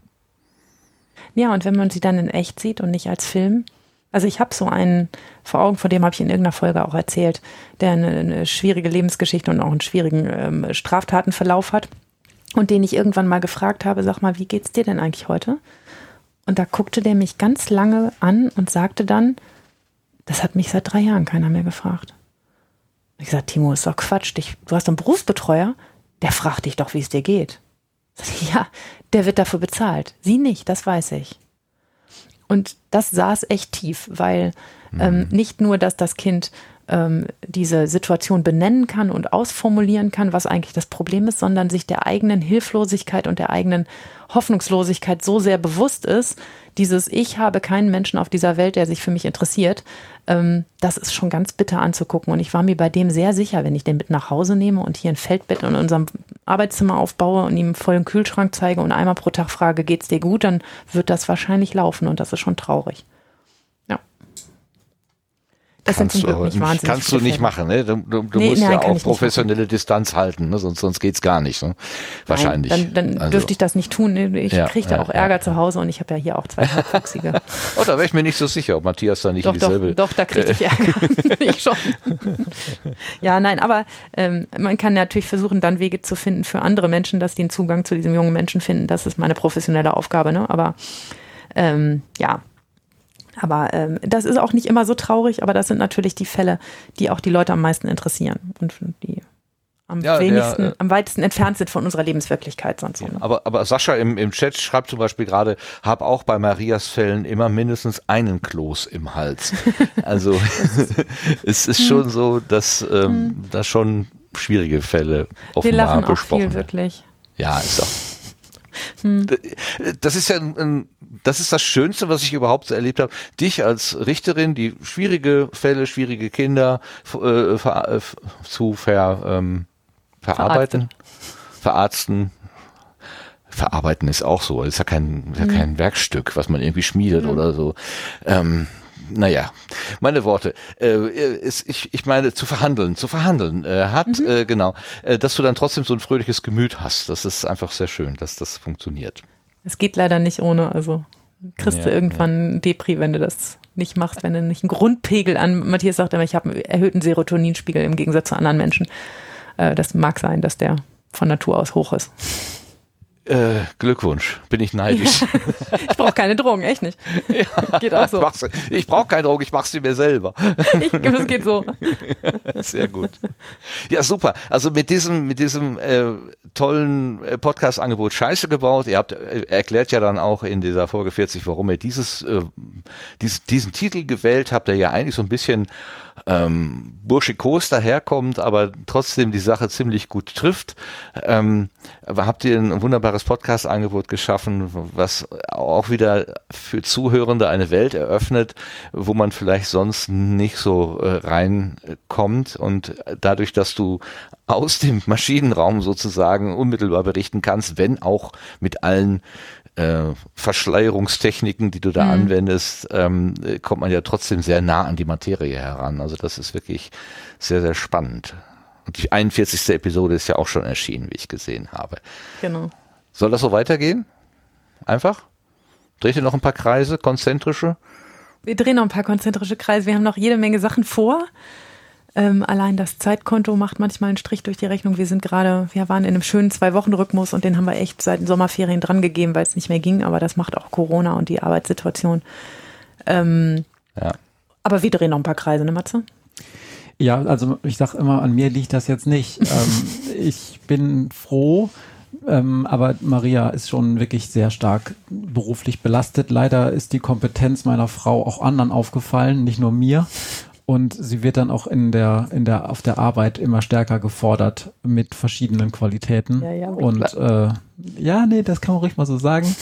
Und äh, dann muss man auch irgendwann sagen, wenn die dann erst um acht nach Hause kommt, abends, ähm, nachdem sie vor acht gegangen ist aus dem Haus, ja. äh, du kannst nicht noch einen Podcast aufnehmen. Äh, das sagt sie auch selber. Ich kann jetzt nicht nee, noch einen Podcast aufnehmen. Dann Schluss. Aber wir, wir drehen noch ein paar Kreise. Das ist, wird ja auch wieder besser und, und es gibt ja auch Wochenenden und ja. Wie, wie nehmen das eigentlich deine Kolleginnen und Kollegen auf? Äh, finden die das gut oder äh, eher so befremdlich so?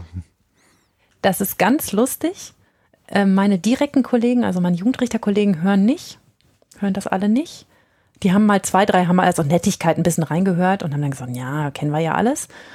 Mm, mit denen bespreche ich aber ja auch manchmal die Fälle. Also ne, manchmal tatsächlich ähm, gehe ich ja hin und sage, was hältst denn du von dem Fall? Wie würdest du das denn machen oder so? Ne? Wir haben auch durchaus mal kollegiale Beratung und äh, äh, das, die hören das nicht, aber aus meinem beruflichen Umfeld. Ähm, ich ich sage ja immer, ich bin äh, eine Richterin in einer norddeutschen Großstadt und ich kriegte dann so lustige E-Mails wie, hallo, mein Name ist Ralf, ich bin Staatsanwalt in einer norddeutschen Großstadt und ich wusste genau, welcher Staatsanwalt das ist, der saß einfach nur im Nachbarhaus und ähm, neulich, äh, Matthias nennt mich immer, um mich aufzuziehen. In, ähm, im, äh, Im Podcast stellt er mich am Anfang immer vor und nennt mich seine Dauergästin, die beste Jugendrichterin der Welt, ähm, um mich zu ärgern weil ich das immer ein bisschen, äh, ein bisschen, ein bisschen peinlich finde.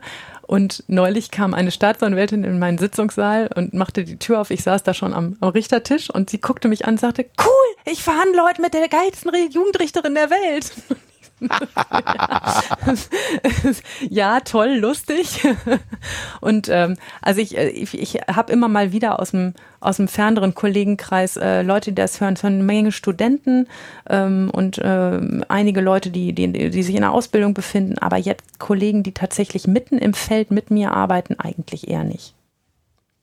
Hm. Hm. Aber es ist ja. ja auch, wir wollen ja auch Jugendrecht an Menschen rantragen, die die da keinen Zugang zu haben, keinen Zugang zu dieser Welt und kein, kein Bild davon, was das ist und wie schön und bunt und toll und äh, spannend und interessant und anrührend das sein kann, das, äh, das wollen wir ja vermitteln. Und also ähm, gerade diese Zielgruppe Studierende, die ist ja auch eigentlich die beste und dankbarste, weil da, da kann man ja noch was erreichen. Also ähm, ich, ich sage das deshalb, weil momentan gehen ja gerade immer diese, diese Listen von den Podcasts des Jahres rum. Ich glaube, Spotify scheint da äh, den Leuten so ein, ja. so ein Template anzubieten. Was, welche Podcasts hast du hast du gehört dieses Jahr. Und in einigen davon sind wir auch in den Top 5 gelandet und das schicken die uns dann immer per Instagram. Höre ich gerade das erste Mal übrigens. Ja. Sagt er mir nicht. Passiert aber auch erst seit ein paar Tagen. Und ähm, hm, zu wenig zu Hause gewesen.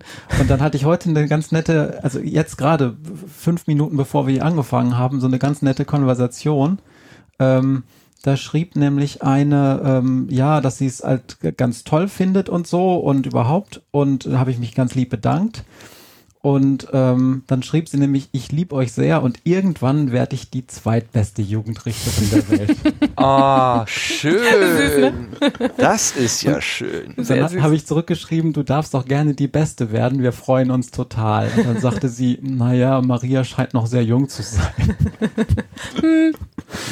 Ansichtssache. Naja. Also klingst auf jeden Fall sehr jung, aber wenn ihr schon 20 Jahre gemeinsame Erfahrung habt, dann ähm, mhm. wir haben wir haben tatsächlich früh geheiratet, aber unsere Kinder sind äh, wir haben wirklich früh geheiratet, wir haben, äh, sind aber auch nicht mehr blutjung. Was hättet ihr gemacht, wenn man so eine Frau einmal hat? Soll man da nochmal loslassen? Nein. nein. Nein, nein, nein. So, wir müssen leider so langsam von der Gartenbank runter, weil wir Na ja gesagt klar. haben, wir wollen so gegen 10 Uhr äh, Schluss machen. Aber ich möchte nicht versäumen, weil wir ja auch keine, wir haben diesmal keine Setzlinge, wo wir immer auf Podcast hinweisen, die gerade vielleicht angefangen haben und noch am Wachstum sind, ähm, nehmen wir einfach die Gelegenheit wahr und weisen noch auf die anderen Podcasts hin, die du, Matthias, machst. Du hast ähm, auf, bei der Anfrage gleich geschrieben, ähm, weil ich gesagt habe, äh, ich kenne euch jetzt eigentlich nicht so gut, dass ja, kein Problem. Ähm, ich kann auch selber einfach erzählen, was ich sonst noch so mache. Und hast du sechs verschiedene Formate angekündigt. Von einem haben wir jetzt gesprochen. Magst du so in einem kleinen Überblick nochmal sagen, was du sonst noch so machst und wo man dich noch so hören kann? Ja, ich mache jetzt ganz schnell, damit wir auch noch durchkommen und wir um 10 dann auch fertig sind. Also. Ja, wir müssen noch Termine ich, machen, also äh, ja, genau. ganz schnell, ja. Mit genau. der Bitte um eine also, kurze Antwort, würden die Profis sagen. Es, ist, es sind wenige Termine. Okay, dann war danke, danke. Ich habe in der Geschichtenkapsel ganz viel mitgemacht. Die gibt's inzwischen, aber eigentlich, äh, die gibt's noch offiziell, aber ist gerade sehr, sehr wenig. Ähm, damit habe ich mit Podcasten angefangen. Dann mache ich jedes Jahr im Advent und so auch diesen Advent den Hochze äh, den Podcast über die Weihnachtshexe Befana. Der heißt Ein langer Tag für Befana und da gibt es jedes Jahr 24 Adventsgeschichten und das ist sowieso mein allerlieblingspodcast und ich glaube, das sieht unsere die, auch. Das sieht die Familie genauso. Ja. Ähm, da könnt ihr alle reinhören, aber das ist schon ein bisschen sehr special. Die, die, man muss es ganz kurz sagen, die Weihnachtshexe Befana bringt allen Wesen Geschenke, die sonst nichts kriegen. Den Gespenstern, den Monstern, den Ungeheuern, allen möglichen Leuten, die halt so Weihnachten normalerweise nichts kriegen. Und die, an die denkt die Weihnachtshexe Befana. Das ist sehr liebreizend. Ja. Genau, und dann ähm, habe ich einen Hörbuch-Podcast gemacht, der heißt Im Moor. Da habe ich irgendwann mal gedacht, ich schreibe ein Buch und das habe ich dann auch gemacht. Es wollte kein Verlag haben. Naja, gut, wie das so ist, bei Menschen, die finden, sie müssen Bücher schreiben. Da habe ich einfach einen Podcast draus gemacht. Also der heißt, wie gesagt, Im Moor. Dann habe ich noch einen äh, Podcast, der heißt Ein Koffer Wörter, weil ich nämlich ein Verse-Drechsler bin, auch sehr hobbyhaft. Ähm, und da habe ich einfach Gedichte gemacht und mache ich eigentlich immer noch, aber momentan ist er so ein bisschen brachgelegt. Der hat 100, oh, weiß nicht, 6, 5, 4 Folgen. Ähm, und habe ich jetzt noch einen Podcast vergessen, Maria? Weiß nicht, weiß nicht, wo du den sechsten hernimmst. Ach so, Scheiße gebaut, ja. Scheiße gebaut, mhm. ja. Das ja. gelbe Haus? Ja, das, das gelbe Haus ist nochmal was eigenes. Das ist nämlich Marias Projekt, Produkt, Produkt gewesen. Matthias hat die Weihnachtshexe Befana erfunden und die Kinder und ich haben den viele Jahre lang, hatte immer nur die Geschichten vorgelesen, irgendwann das mal vertont. Und dann gab es mal ein Jahr, wo es ein bisschen mau war und Matthias äh, nicht den nicht den Schwung und die Möglichkeiten hatte, einen Podcast zu machen. Und dann haben die Kinder und ich das Gelbe Haus gemacht als Podcast-Projekt für Matthias. Und haben Ach, ähm, da was nett. erfunden. Ja, die Kinder, das ist auch sehr nett. Also wenn ein, ein Vater ganz viel schreibselt und Reimdingsies macht und, und äh, gut vorlebt, dann fangen die an, das nachmachen zu wollen. Und das ist ganz zauberhaft, wenn sie dann noch gar nicht so alt sind und schon gute Sachen schreiben. Das ist, äh, ja, cool. Also bei der Weihnachtshexe Befana gibt es auch eine dritte Staffel, da hatte ich auch keine Zeit und da hat auch die Familie einfach zusammengeschmissen an Ideen und Erzählkunst und hat, hat 24 Folgen für mich gemacht. Das war natürlich der beste Adventskalender der Welt. Ja, die sind aber nicht so schön wie die von Matze. Ach doch, die sind super. naja. Das war's schon. Guck mal, das sind wir doch ganz schnell fertig geworden. Ja, wahrscheinlich sogar zu schnell. Am Ende müssen wir noch ein bisschen äh, strecken. Aber egal. Wir gucken erst einmal weiter. Wir haben ja, wir können nachher auch noch weiterreden und ihr bleibt ja bitte auch einfach mit uns hier im Sendegarten, auch wenn wir die mhm. anderen Rubriken dann äh, machen. Quatscht einfach immer dazwischen. Ähm, mhm was ich noch vielleicht zum Abschluss dieses dieses ähm, dieses Themas, also mit der äh, mit der Richterin, der Jugendrichterin, da würde ich gerne einmal mal so, ein, so ein Blitzlicht durch die anderen von den anderen mal so hören, wie, wie ihr das seht. Vera, wenn du das alles so hörst, äh, wie was was geht dir durch den Kopf beim äh, äh, äh Jugendricht? Jetzt, pff, keine Ahnung. also ich habe ja auch äh, also unsere Moderatoren vom Poetry Slam sind beide arbeiten beide mit äh, straffälligen Jugendlichen zusammen. Also das Thema ist mir quasi nicht fremd. Und deswegen, ja, äh, weiß ich jetzt gar nicht dazu zu sagen. Also es ist, es, äh, ist jetzt kein Thema, wo ich sage, auch krass, es gibt straffällige Jugendliche, das ist ja spannend, sondern ich denke, ja, kenne ich, kenne ich schon ein paar Jahre das okay. Thema. ja, ja. Und auch ja. mit der Idee, ähm, äh, dass das Erziehung sein soll und nicht Bestrafung. Das war mir jetzt genau. tatsächlich komplett neu. Also komplett neu ist ja auch ertrieben, aber dass das wirklich so, wir wollen hier nicht unbedingt, äh, also wir denken halt anders als im Erwachsenenstrafrecht. Das fand ich jetzt wirklich, äh, ist eine Erkenntnis, die ich heute mitnehme. Ja. ja. Äh, Lars, genau, wusstest nicht. du das schon vorher? Also ich habe von dem Projekt gehört, folge dem schon eine ganze Weile. Ich bin allerdings noch nicht dazu gekommen, reinzuhören. Deswegen äh, habe ich noch keine, keine wirkliche Meinung. Das ist einfach neutral. Also es ist, ähm, ich schwimme. Ja, so ich habe es auf meiner Liste, dass ich reinhören will, aber ich komme im Moment kaum zum Hören für so Profi-Podcaster, vielleicht lasst er die Nullnummer mal weg und vielleicht auch die erste reguläre Folge, da wo wir noch ein bisschen uns so zurechtruckeln mussten. Die war danach, nicht so gut. Danach wenn ich besser. Wenn ich einen Profi-Podcaster sehe, sage ich es dem. Sehr nett. Und Sebastian, hast du dir eine Jugendrichterin so lebendig und quirlig und lustig vorgestellt? Ähm, dass es das gibt, das konnte ich mir sicherlich vorstellen, aber das, das, äh, das, ähm, das, da die Einblicke zu hören, das war sehr spannend und ich habe es auch gleich mal abonniert und denke, werde da auf jeden Fall mal ein paar Folgen reinhören. Und äh, ich ärgere mich mal wieder, dass ich dann mal so beim Podstock irgendwie so im, im Tunnelblick-Modus bin mhm. und dann die beiden gar nicht wahrgenommen habe. Aber ich, ich habe inzwischen nach äh, ähm, ähm, recherchiert, mir Fotos angeguckt und habe gedacht, ach, natürlich. Also ich äh, konnte mich jetzt erinnern. Im Laufe des Gesprächs. Ein Foto von mir gefunden? Hoffentlich nicht. Nee, von dir nicht, aber von, von Matthias. da achte ich ziemlich genau. penibel genau. drauf. Ja, ja, ja, ja. Genau. Aber, aber ich wusste dann, ich, ich, ich konnte mich dann erinnern, äh, genau. Aber Kannst du mal nachher so einen kleinen Hinweis geben? Mich wurmt das nämlich auch die ganze Zeit. Also das kann doch nicht sein, dass man schon mal miteinander geredet hat und überhaupt keine äh, Erinnerung hat. Das tut mir so leid. Das ist so, so unfreundlich alles auch. Gut. Alles gut.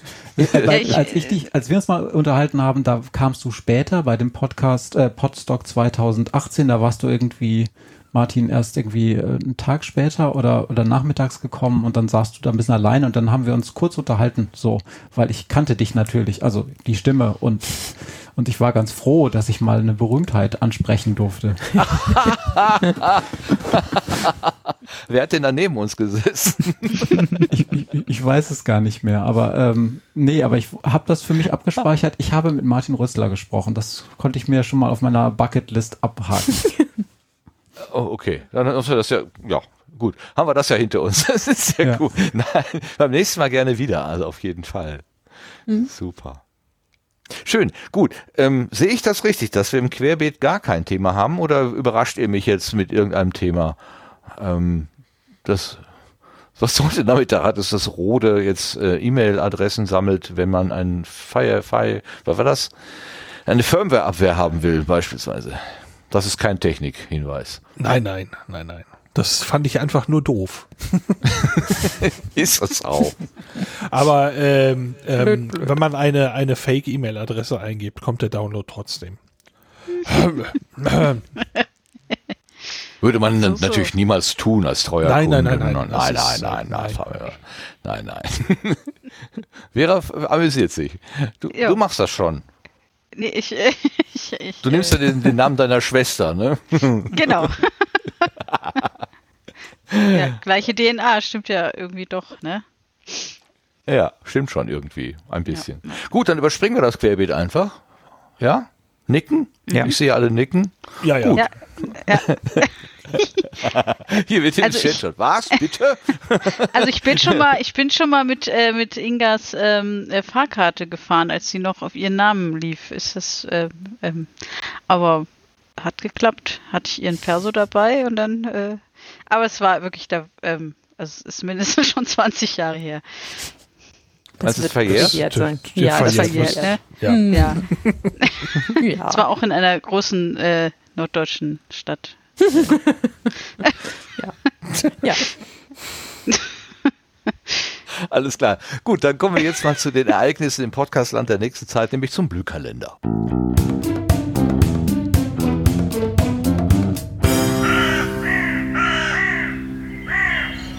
Gerade schon erwähnt, es wären nicht so viele, hat der Lars, aber er hat ein paar auf der Liste. Bitteschön. Ja, die Liste ist äh, beschämend klein. Ähm, also wir haben die Podcast-Termine der nächsten drei Monate, wie immer aus dem Terminwiki im Sendegate zusammengetragen und ich habe auch nochmal eben durch die Meetups geklickt. Äh, es ist tatsächlich eine sehr überschaubare Liste geworden oder ich war blind, aber schauen wir mal. Am 9. Dezember gibt es ein Podcasting-Meetup Franken. Das wird virtuell per Discord stattfinden und es soll dabei gewichtelt werden. Beginn ist um 19 Uhr. Am 15. Dezember soll es ein Podcast-Meetup München geben. Infos gibt es dann sicher noch unter podcast-muc.de. Dann gibt es da habe ich jetzt beschämenderweise gar nicht das Datum dazu geschrieben, äh, der R, den R3, nein, ich krieg das immer durcheinander, RC3, ähm, da beginnt morgen, das ist jetzt nur für, noch für die Live-HörerInnen interessant, morgen glaube ich um 12 Uhr der Ticketvorverkauf. Ähm, wenn da gerade jemand das, äh, die, das genaue Datum parat hat, äh, wäre das cool. Hat das jemand von euch? Äh, vom, vom, RC3 selbst oder äh, ja, vom Ticket? Ja. Äh, nee, das nee, ich habe das heute Nachmittag noch retweetet. Äh, irgendwo muss ich genau, doch den Retweet Fängt das immer am 27. an und hört am 30. auf oder so? Ich weiß auch nicht. So, äh, zwischen, zwischen Weihnachten und Silvester. Aber wann jetzt Tag Null ist und wann jetzt und so, ja. das äh, verschwimmt ja dann immer. Sieben, äh, 27. bis 30. Dezember Aha, 2000. Na also. 21, wenn ich das richtig habe. So. Äh, und zum Schluss gibt's noch äh, eine, eine, eine, kleine, eine kleine Vorschau auf den Februar vom 18. bis zum 20. Februar 2022 gibt's erstmals ein Winterpodstock. Das wird ein Remote Barcamp und da werden weitere Infos sicherlich demnächst folgen. Unter www.podstock.de könnt ihr da immer die neuesten Informationen finden. Und das war's auch schon für dieses Mal. Und im Terminwiki gibt's natürlich die Links, die, die URLs, die ich ähm, gerade genannt habe, auch noch als Links zum Anklicken mit weiteren Infos zu den Veranstaltungen und so weiter. Und weil es ein Wiki ist, kann man dort Einträge hinzufügen und dann tauchen die auch hier mit im Sendegarten auf. Das funktioniert sehr zuverlässig. Vielen, vielen Dank dafür, Lars. Ich habe gerade auf das, äh, was ich vorhin retweetet habe, draufgeklickt mit dem Ticketkauf, weil die Frage steht ja so ein bisschen im Raum, ja, wofür, wofür brauche ich denn eigentlich ein Ticket bei einer Remote-Veranstaltung? Ähm, da steht, die Streams und die Aufzeichnungen der Vorträge werden wie gewohnt kostenlos und ohne Anmeldung verfügbar sein.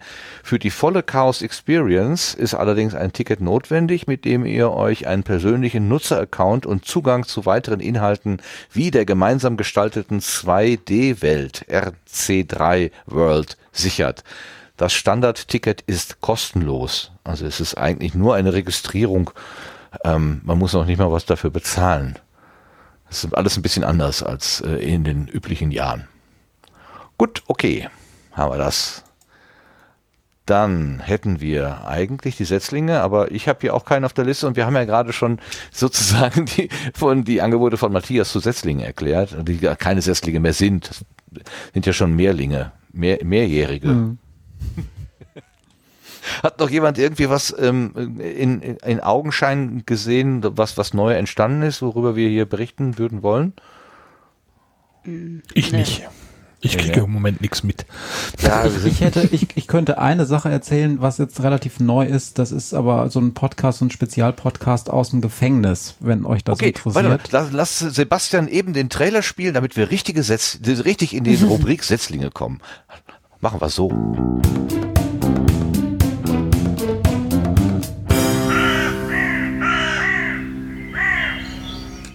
Der, der Gast Matthias rettet unsere Setzlinge-Kategorie. Und wenn er, weil er aus dem Gefängnis berichtet. Bitteschön. Genau, ähm, das habe ich nämlich in unserer letzten regulären Jugendrechts-Podcast Scheiße gebaut Folge vergessen und dann nutze ich das hier. Es gibt einen Podcast ja. aus dem Berliner Jugendknast, der heißt Zwei Drittel FM. Da wird mit Gefangenen, die da sich bereit erklären mitzumachen, eine Pod, einen Podcast gemacht. Ich denke mal, das ist so ein Medienpädagogenprojekt. Ähm, und die machen das ganz toll. Das ist ein kurzer Podcast, der dauert so immer 15 bis 20 Minuten und da gibt es inzwischen fünf Folgen von. Und ähm, das sind sehr reale und auch teilweise sehr bewegende Geschichten. Also die Folge 4 habe ich mir sehr bewegt angehört. Gibt es Freundschaft im Gefängnis, wo zwei irakische Geflüchtete, die beide im Gefängnis gelandet sind, darüber erzählen, wie sie sich im Knast kennengelernt haben und wie so eine Kommunikation und so eine Freundschaft im Knast überhaupt ablaufen kann und warum es häufig keine Freundschaften gibt. Ähm, das kann ich euch empfehlen. Wie gesagt, es ist ganz kurz und es gibt, glaube ich, einen ganz guten Blick auf so ein Gefangenenleben. Da erinnere ich mich daran, dass es mal ein Audioangebot gab, das nannte sich Podcast.de und ich fand das von den Wort, äh, vom Wortspiel sehr schön. Das hat sich dann von einem Audio zu einem Videoformat, glaube ich, weiterentwickelt. Und ich habe hier gerade eine Seite podcast.de aufgerufen, das hat das Logo von der Justiz, vom Justizvollzug des Landes Nordrhein-Westfalen. Also das scheint irgendwie ein bisschen was, was größer geworden zu sein. Aber auch da geht es um Geschichten aus dem Gefängnis. Wie geht es eigentlich äh, dort zu? Und ähm, also zumindest bei den Audiobeiträgen, die ich gehört habe, war immer so ein bisschen auch die Erzählung, äh, ihr wollt hier nicht sein, hier ist nicht schön. Also mhm. ähm, ja. das ist wirklich nichts, was man auf die leichte Schulter nehmen sollte. So ein Besuch ja, es, dort. Es gibt auch so ein Format, das heißt Ruppig oder es hieß so, das war auch so ein mhm. Podcast. Das Problem ja, an diesen Formaten richtig. ist immer, naja, das ist ja auch gut so, dass die Beteiligten häufig dann wieder weg sind. Und die bleiben nicht ganz ewig, das und, ist ganz gut. Ähm, und dann ist es immer schwierig, so eine Kontinu Kontinuität da drin zu behalten. Aber es ist natürlich auch ein schönes Angebot, dass sich auch Menschen im, im Knast produzieren können und auch mit dem Mikro in der Hand und redaktionell ein bisschen was, äh, was lernen können. Ich finde es äh, pädagogisch gut und die Geschichten, die da erzählt werden, sind auch lehrreich. Ja, ähm, mir ist das bei diesen, also ich, der, der, der, man darf das jetzt natürlich nicht irgendwie eins zu eins nehmen. Bitte äh, versteht mich da jetzt nicht falsch. Aber mir ist bei dieser, bei diesen Corona-Lockdown-Geschichten ähm, ist mir sehr bewusst geworden. Ich sitze gerne und viel zu Hause herum, wenn ich es freiwillig mache. Mhm. Wenn mir jemand sagt, du darfst nicht vor die Tür gehen, fühlt sich das sofort so an, dass ich vor die Tür rennen will es, äh, äh, da passiert in meinem Gehirn irgendwas. Und ich habe mir vorgestellt, wie ist das wohl, wenn mir jemand einfach hinter mir die Tür zuschließt und sagt, du kommst jetzt erst morgen früh um acht mal wieder für eine Stunde raus. Du kannst ähm, dir nicht nach einer Stunde ein Glas Milch holen oder ja. doch noch im Kiosk einen Snickers kaufen, wenn du einen Japp drauf kriegst. Oder also eine ist, ne, Knusperflakes. Also gerade so Essen und Trinken zu den Zeiten, zu denen du das möchtest und nicht jemand ja. anders das möchte, ist bäh. Äh, ich glaube, das kann man sich wirklich nicht vorstellen, wenn man es nicht tatsächlich mal erlebt hat. Ich habe meine Bundeswehrzeit also in der Kaserne, die habe ich auch schon als eingesperrt erlebt und da waren wir wahrscheinlich nicht mal richtig eingesperrt, aber so, äh, nee, ich möchte das nicht. Und das kann man echt niemandem empfehlen. Nee. Musste auch viel oh. Mühe aufwenden, um das hinzukriegen, also. Och, ich weiß nicht. Fünfmal schwarz fahren und nicht bezahlen. naja. Darfst du nicht an Maria geraten, dann brauchst du ewig, bis du da kommst.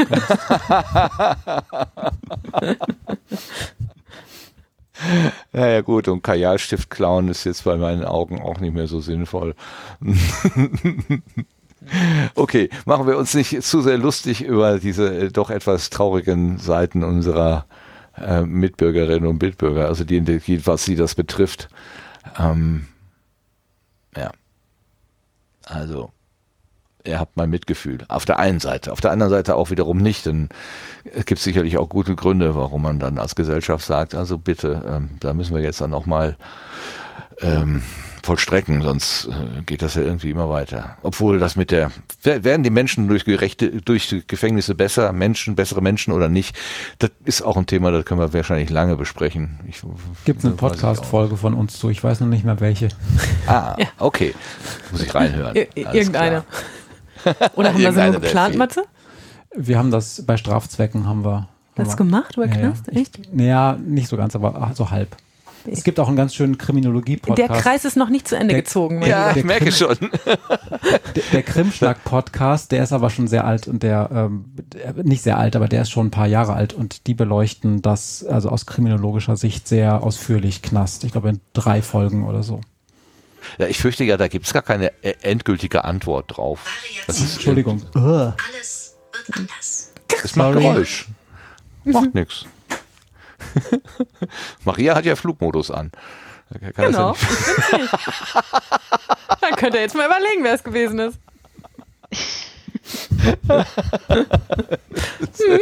Sorry.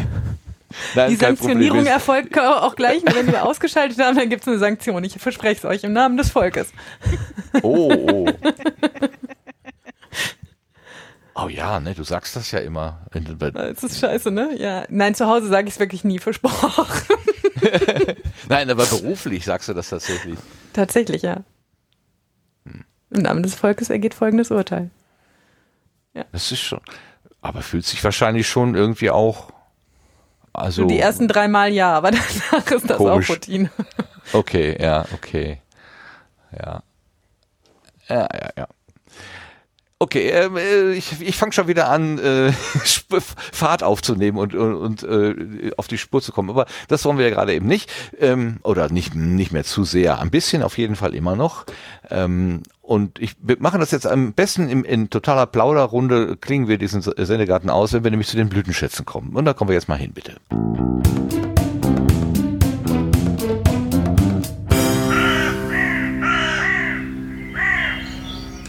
Genau. Herr Sascha schreibt, im Namen der Hörer und Hörerinnen natürlich. ähm, er, äh, er geht folgender ähm, ähm, Bescheid, nämlich was Blütenschätze angeht. Und äh, wir haben auch eine Zuschrift bekommen. Damit fange ich einfach mal an und lese die mal vor, nämlich vom Dirk. Das ist der Dirk Prims, der ja nach Podcast-Perlen taucht und äh, gelegentlich uns jetzt was reinwerfen möchte. Hatte er ja mal angekündigt bei, bei dem Besuch hier, als er mit seiner lieben Frau hier über den äh, Vampir-Podcast gesprochen hatte.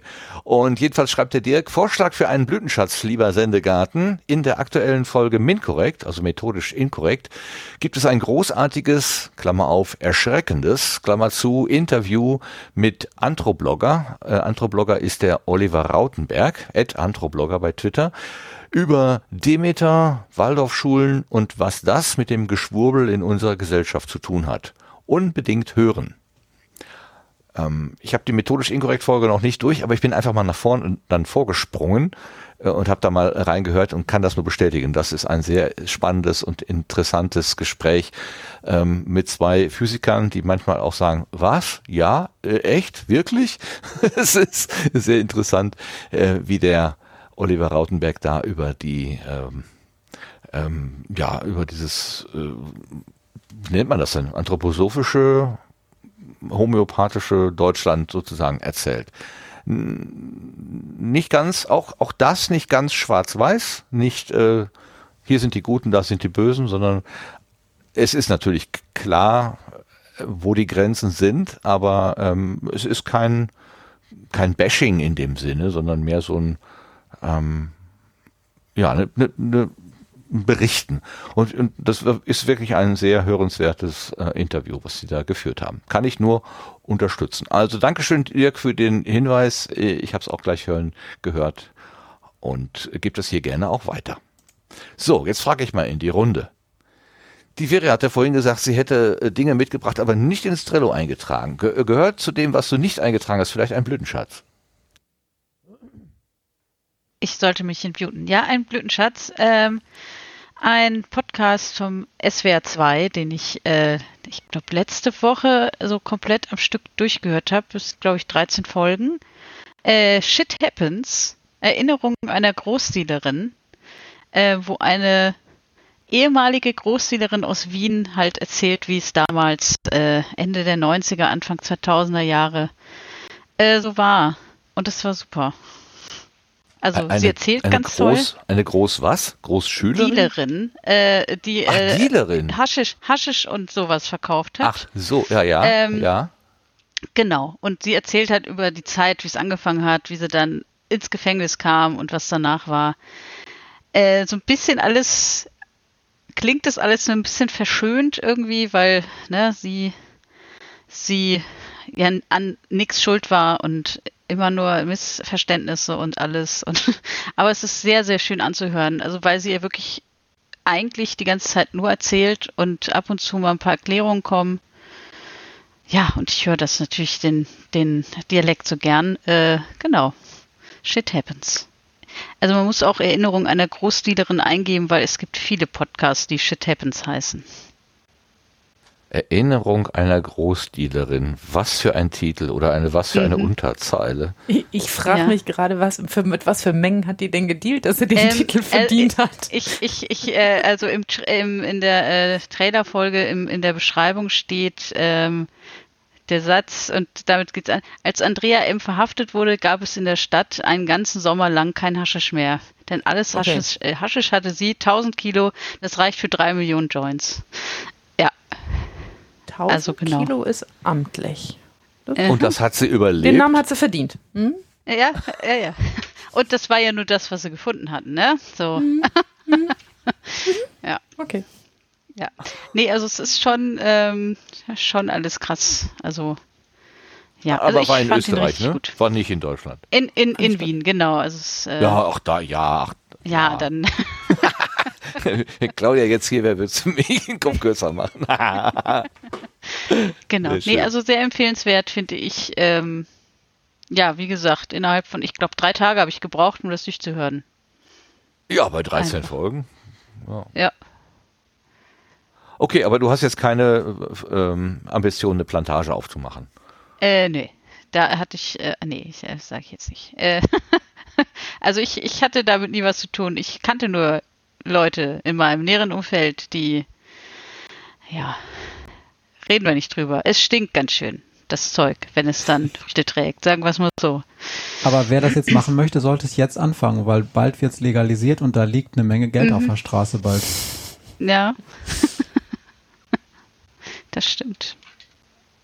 Ja, mal gucken, ob es zum Guten oder zum Schlechten ausgeht. Also mhm. es gibt ja also die einen, aber das habt ihr ja am, äh, am ähm, Adventssonntag ja schon diskutiert in der Familie. Mhm. Brauchen wir hier nicht nochmal zu machen. Im, Im Podcast, in der letzten Podcast-Folge auch, ja. Auch schön. Okay, dann müssen wir da auch reinhören nochmal. Äh, irgendwas mit Frederik war das. Was war das mhm. noch? Frederik der Große. Der Große, genau. Okay, danke schön, Vera, für den, für den Blütenschatz. Ähm, äh, dann bleibe ich gleich mal bei Matthias, wo du angesprochen hast. Hast du zufällig auch irgendwas, wo du sagen würdest, das ist ein Blütenschatz, das hat mich irgendwie besonders angesprochen? Ja, es gibt einen Podcast, den höre ich gerade immer, wenn ich Zeit habe. Ähm, das ist der Podcast von Igor Levitt. Ich weiß nicht, ob ihr den ersten gehört habt, äh, von ähm, Igor Levitt und Anselm Schibinski. Das sind, äh, also Igor Levitt ist ein, ähm, ist ein ganz bekannter deutscher Pianist. Und ähm, der hat in, als Twitter, als die erste, der erste Lockdown war, äh, Corona, da hat er immer diese Twitter-Konzerte gemacht. Da hat er immer so sich an sein Klavier gesetzt und hat ganz schöne ähm, Konzerte für alle gespielt, die sich in den Livestream reingeschaltet haben. Und er hat äh, beim Bayerischen Rundfunk, das glaube ich dann produziert worden, einen Podcast gemacht, der heißt 32 mal Beethoven. Und da hat er mit dem Anselm Schibinski über alle 32 Beethoven-Sonaten geredet. Und man denkt jetzt so, oh Gott, Klassik und uh, so zwei Kunsttypen. Aber die machen das super, dass man da einfach gerne zuhört. Und der spielt dann immer so Beispiele vor und die sind so begeistert und die finden das einfach so toll. Und das machen die überhaupt nicht abgehoben, sondern dass man einfach gerne zuhört. Und die haben jetzt einen neuen Podcast gemacht, der läuft jetzt seit kürzerer Zeit erst und der heißt ähm, Variationen. Und da stellen sie Klaviervariationen vor. Und auch der ist ganz schön. Also diese beiden, die finde ich, den höre ich einfach gerne zu. Und Igor Levitt, der spielt dann zwischendurch immer so Beispiele vor, so en passant, wo man so denkt, geil. Also hm. wirklich. Und das Ganze GEMA-frei und überhaupt super und natürlich auch toll produziert, weil es halt so ein, so ein richtiges Radioding ist, so vom Bayerischen Rundfunk. Also ähm, kann ich wirklich empfehlen, macht Spaß und äh, beim Laufen höre ich das super gerne. Aha, ich hätte gedacht, beim Laufen braucht man so ein bisschen rhythmische äh, Untermalung eher als ähm, als jetzt Klassik. Also ich, ich nicht, aber das kommt echt drauf an. Also Maria braucht auch andere Dinge als ich beim Laufen. Nee, aber also. Damit sie das Hecheln nicht hört selber. Ich brauche deshalb laute Musik, damit ich mich nicht atmen höre. Matthias ist einfach nur sehr viel fitter. Okay. Ja, Igor Levi, da fällt mir nur ein, dass er ja gerne auf Twitter schreibt, dass er kein Legato kann oder so, weil ihm das wohl irgendwie jemand mal vorgeworfen hätte. Da ja, macht ja, er dann selber Witze darüber. Das fand ich sehr, sehr, sehr schön, so selbstironisch. Das, das ist mhm. ein guter Zug. Ja, super, Dankeschön. Maria, hast du auch irgendwas? Nee, du hörst ja nicht so viel, ne? Aber vielleicht hast du ja irgendwie Nee, in der Tat nicht. Also ich, ich, habe auf meiner To-Do-List diesen Igor Levitt, weil ich den auch so cool finde und weil Matthias davon immer schwärmt. Ähm, aber ähm, ansonsten höre ich manchmal ein bisschen fremd in die, in die äh, äh Crime äh, Podcast-Szene rein, aber die sind ja auch alles immer so halb kommerziell und deshalb nicht, nichts Schönes für euren blöden Schatz. Ah, ja, True Crime, das ist eine der. Ja, das ist so ein bisschen äh, fancy, aber ich finde es ganz ja, interessant, was die Kollegen so machen. Oh, klar. Okay, ja, dann frage ich weiter. Lars, hast du vielleicht irgendwas? Ich habe diesmal nichts. Ah, hast du Mut zum zum äh, keinen Blütenschatz, genau. Und nee, Sebastian ich bin Fox, eher du, feige. Ah, warum? Das war nur ein schlechter Witz. Ach so, oh, ja. Das hätte ich doch merken können. Ich bin doch ein Experte für schlechte Witze. Herrgott. okay. Ähm, Sebastian, hast du irgendein Ich Dings? folge Lars und Ah, okay. Dabei, Okay. Ähm, du hattest irgendwann mal von der von der Miniatur Wunderwelt dieses Gerrits Tagebuch, glaube ich, ne? Ja. Hat das mal. Und der baut doch seit ewigen Zeiten an so einer Formel 1 Rennstrecke. Ich meine, ich hätte irgendwie gesehen, dass das jetzt irgendwie funktionieren würde. Hast du da irgendwas gehört? Äh, mein letzter Stand war, dass die ersten Probeplatinen, glaube ich, angekommen sind und dass da getestet wird mit. Aber so eine okay. richtige Runde, glaube ich, ist da noch nicht fertig. Auch immer noch nicht. Okay. Ja, also ich das irgendwie. Kriegen das jetzt wohl jede Woche eine Platine oder alle 14 Tage. Das kann natürlich ein bisschen dauern, weil das. Das kann dauern. Okay, dann äh, weiß ich da jetzt auch nicht mehr. Alles klar. Gut, Dankeschön dafür. Und dann habe ich noch ein äh, Blütenschatz mitgebracht und zwar ähm, der Tim Pritlaff unterhält sich mit Armin Maywald. Armin Maywald ist ja der Papa von der Maus, der Sendung mit der Maus.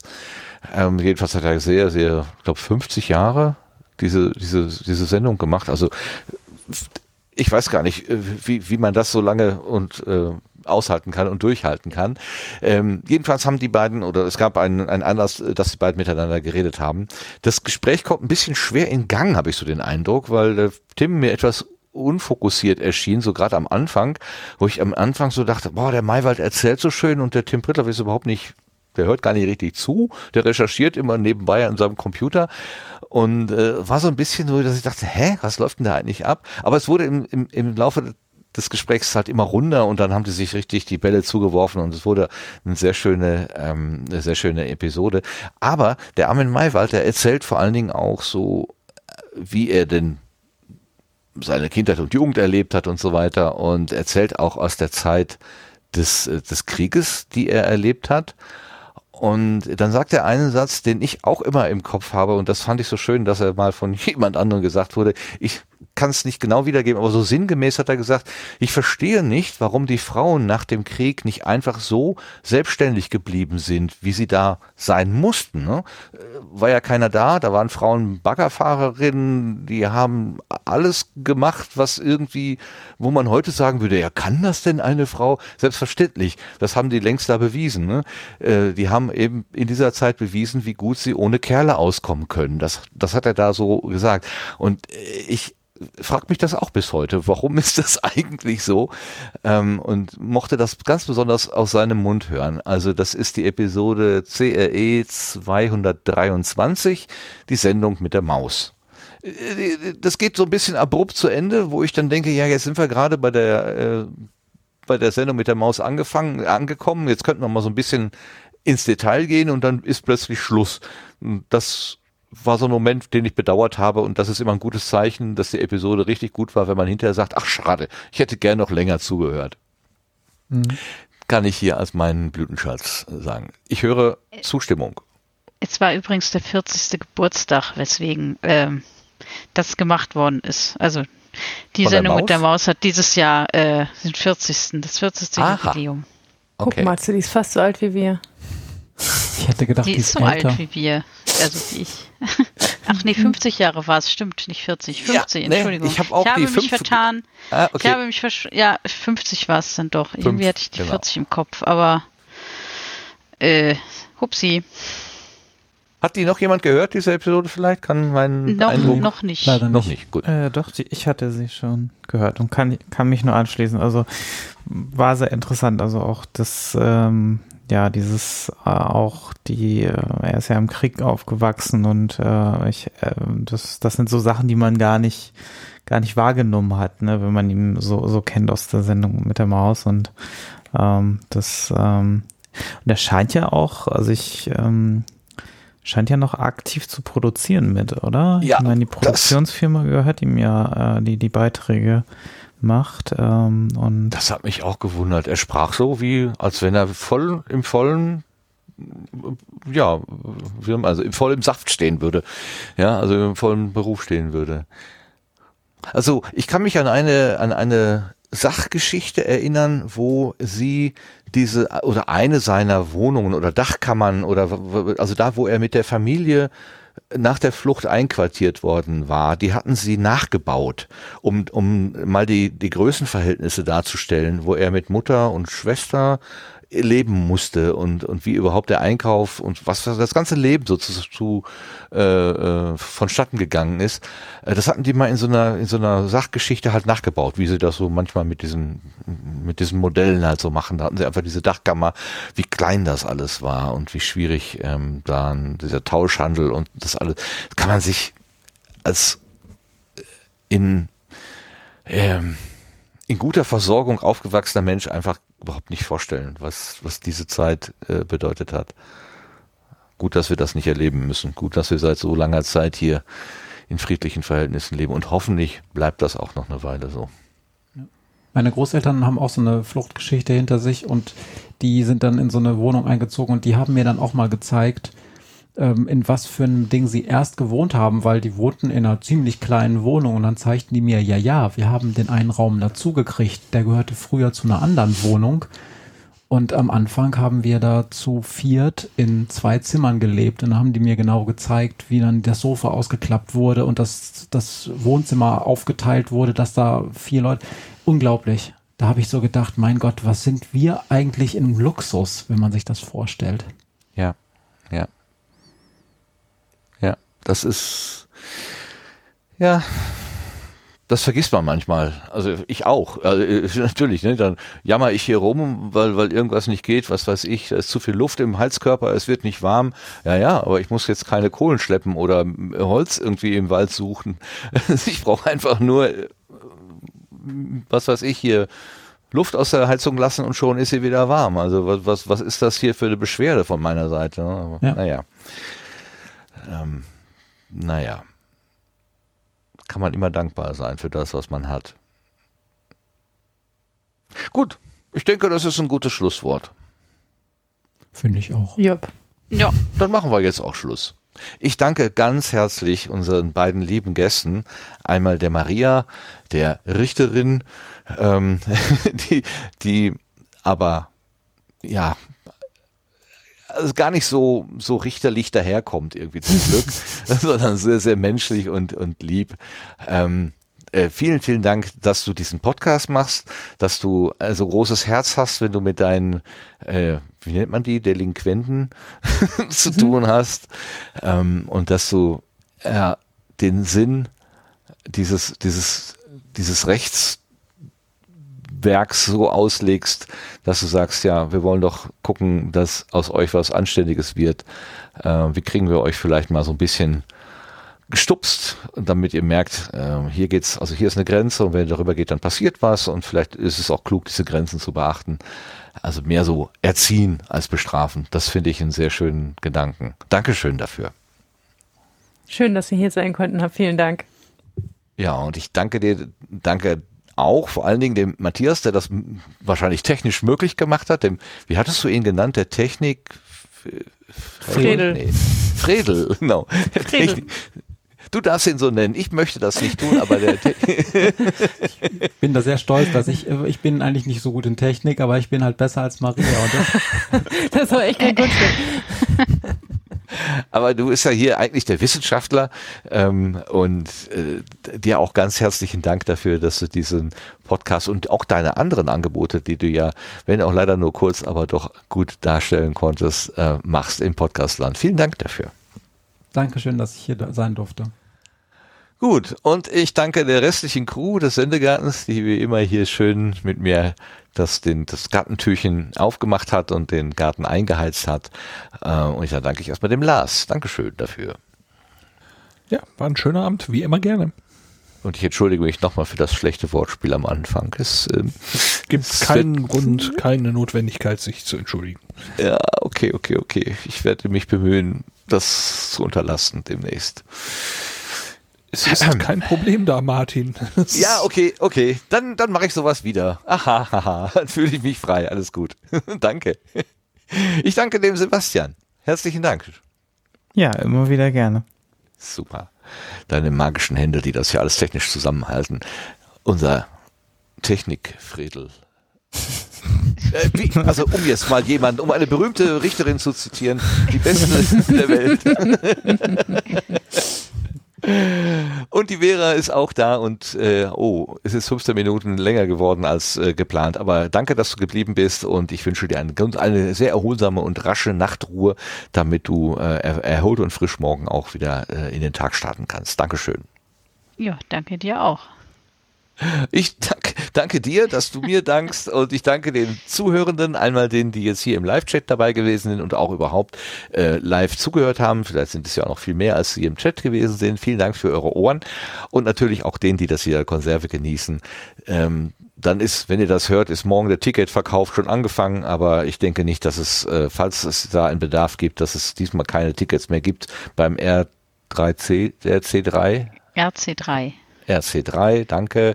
Ähm, ihr werdet ihr werdet noch irgendwie da äh, klarkommen. Also das ist halt das Problem mit der Aufzeichnung. Bei den kurzfristigen Terminen geht das manchmal so ein bisschen mm, nicht auf, aber egal.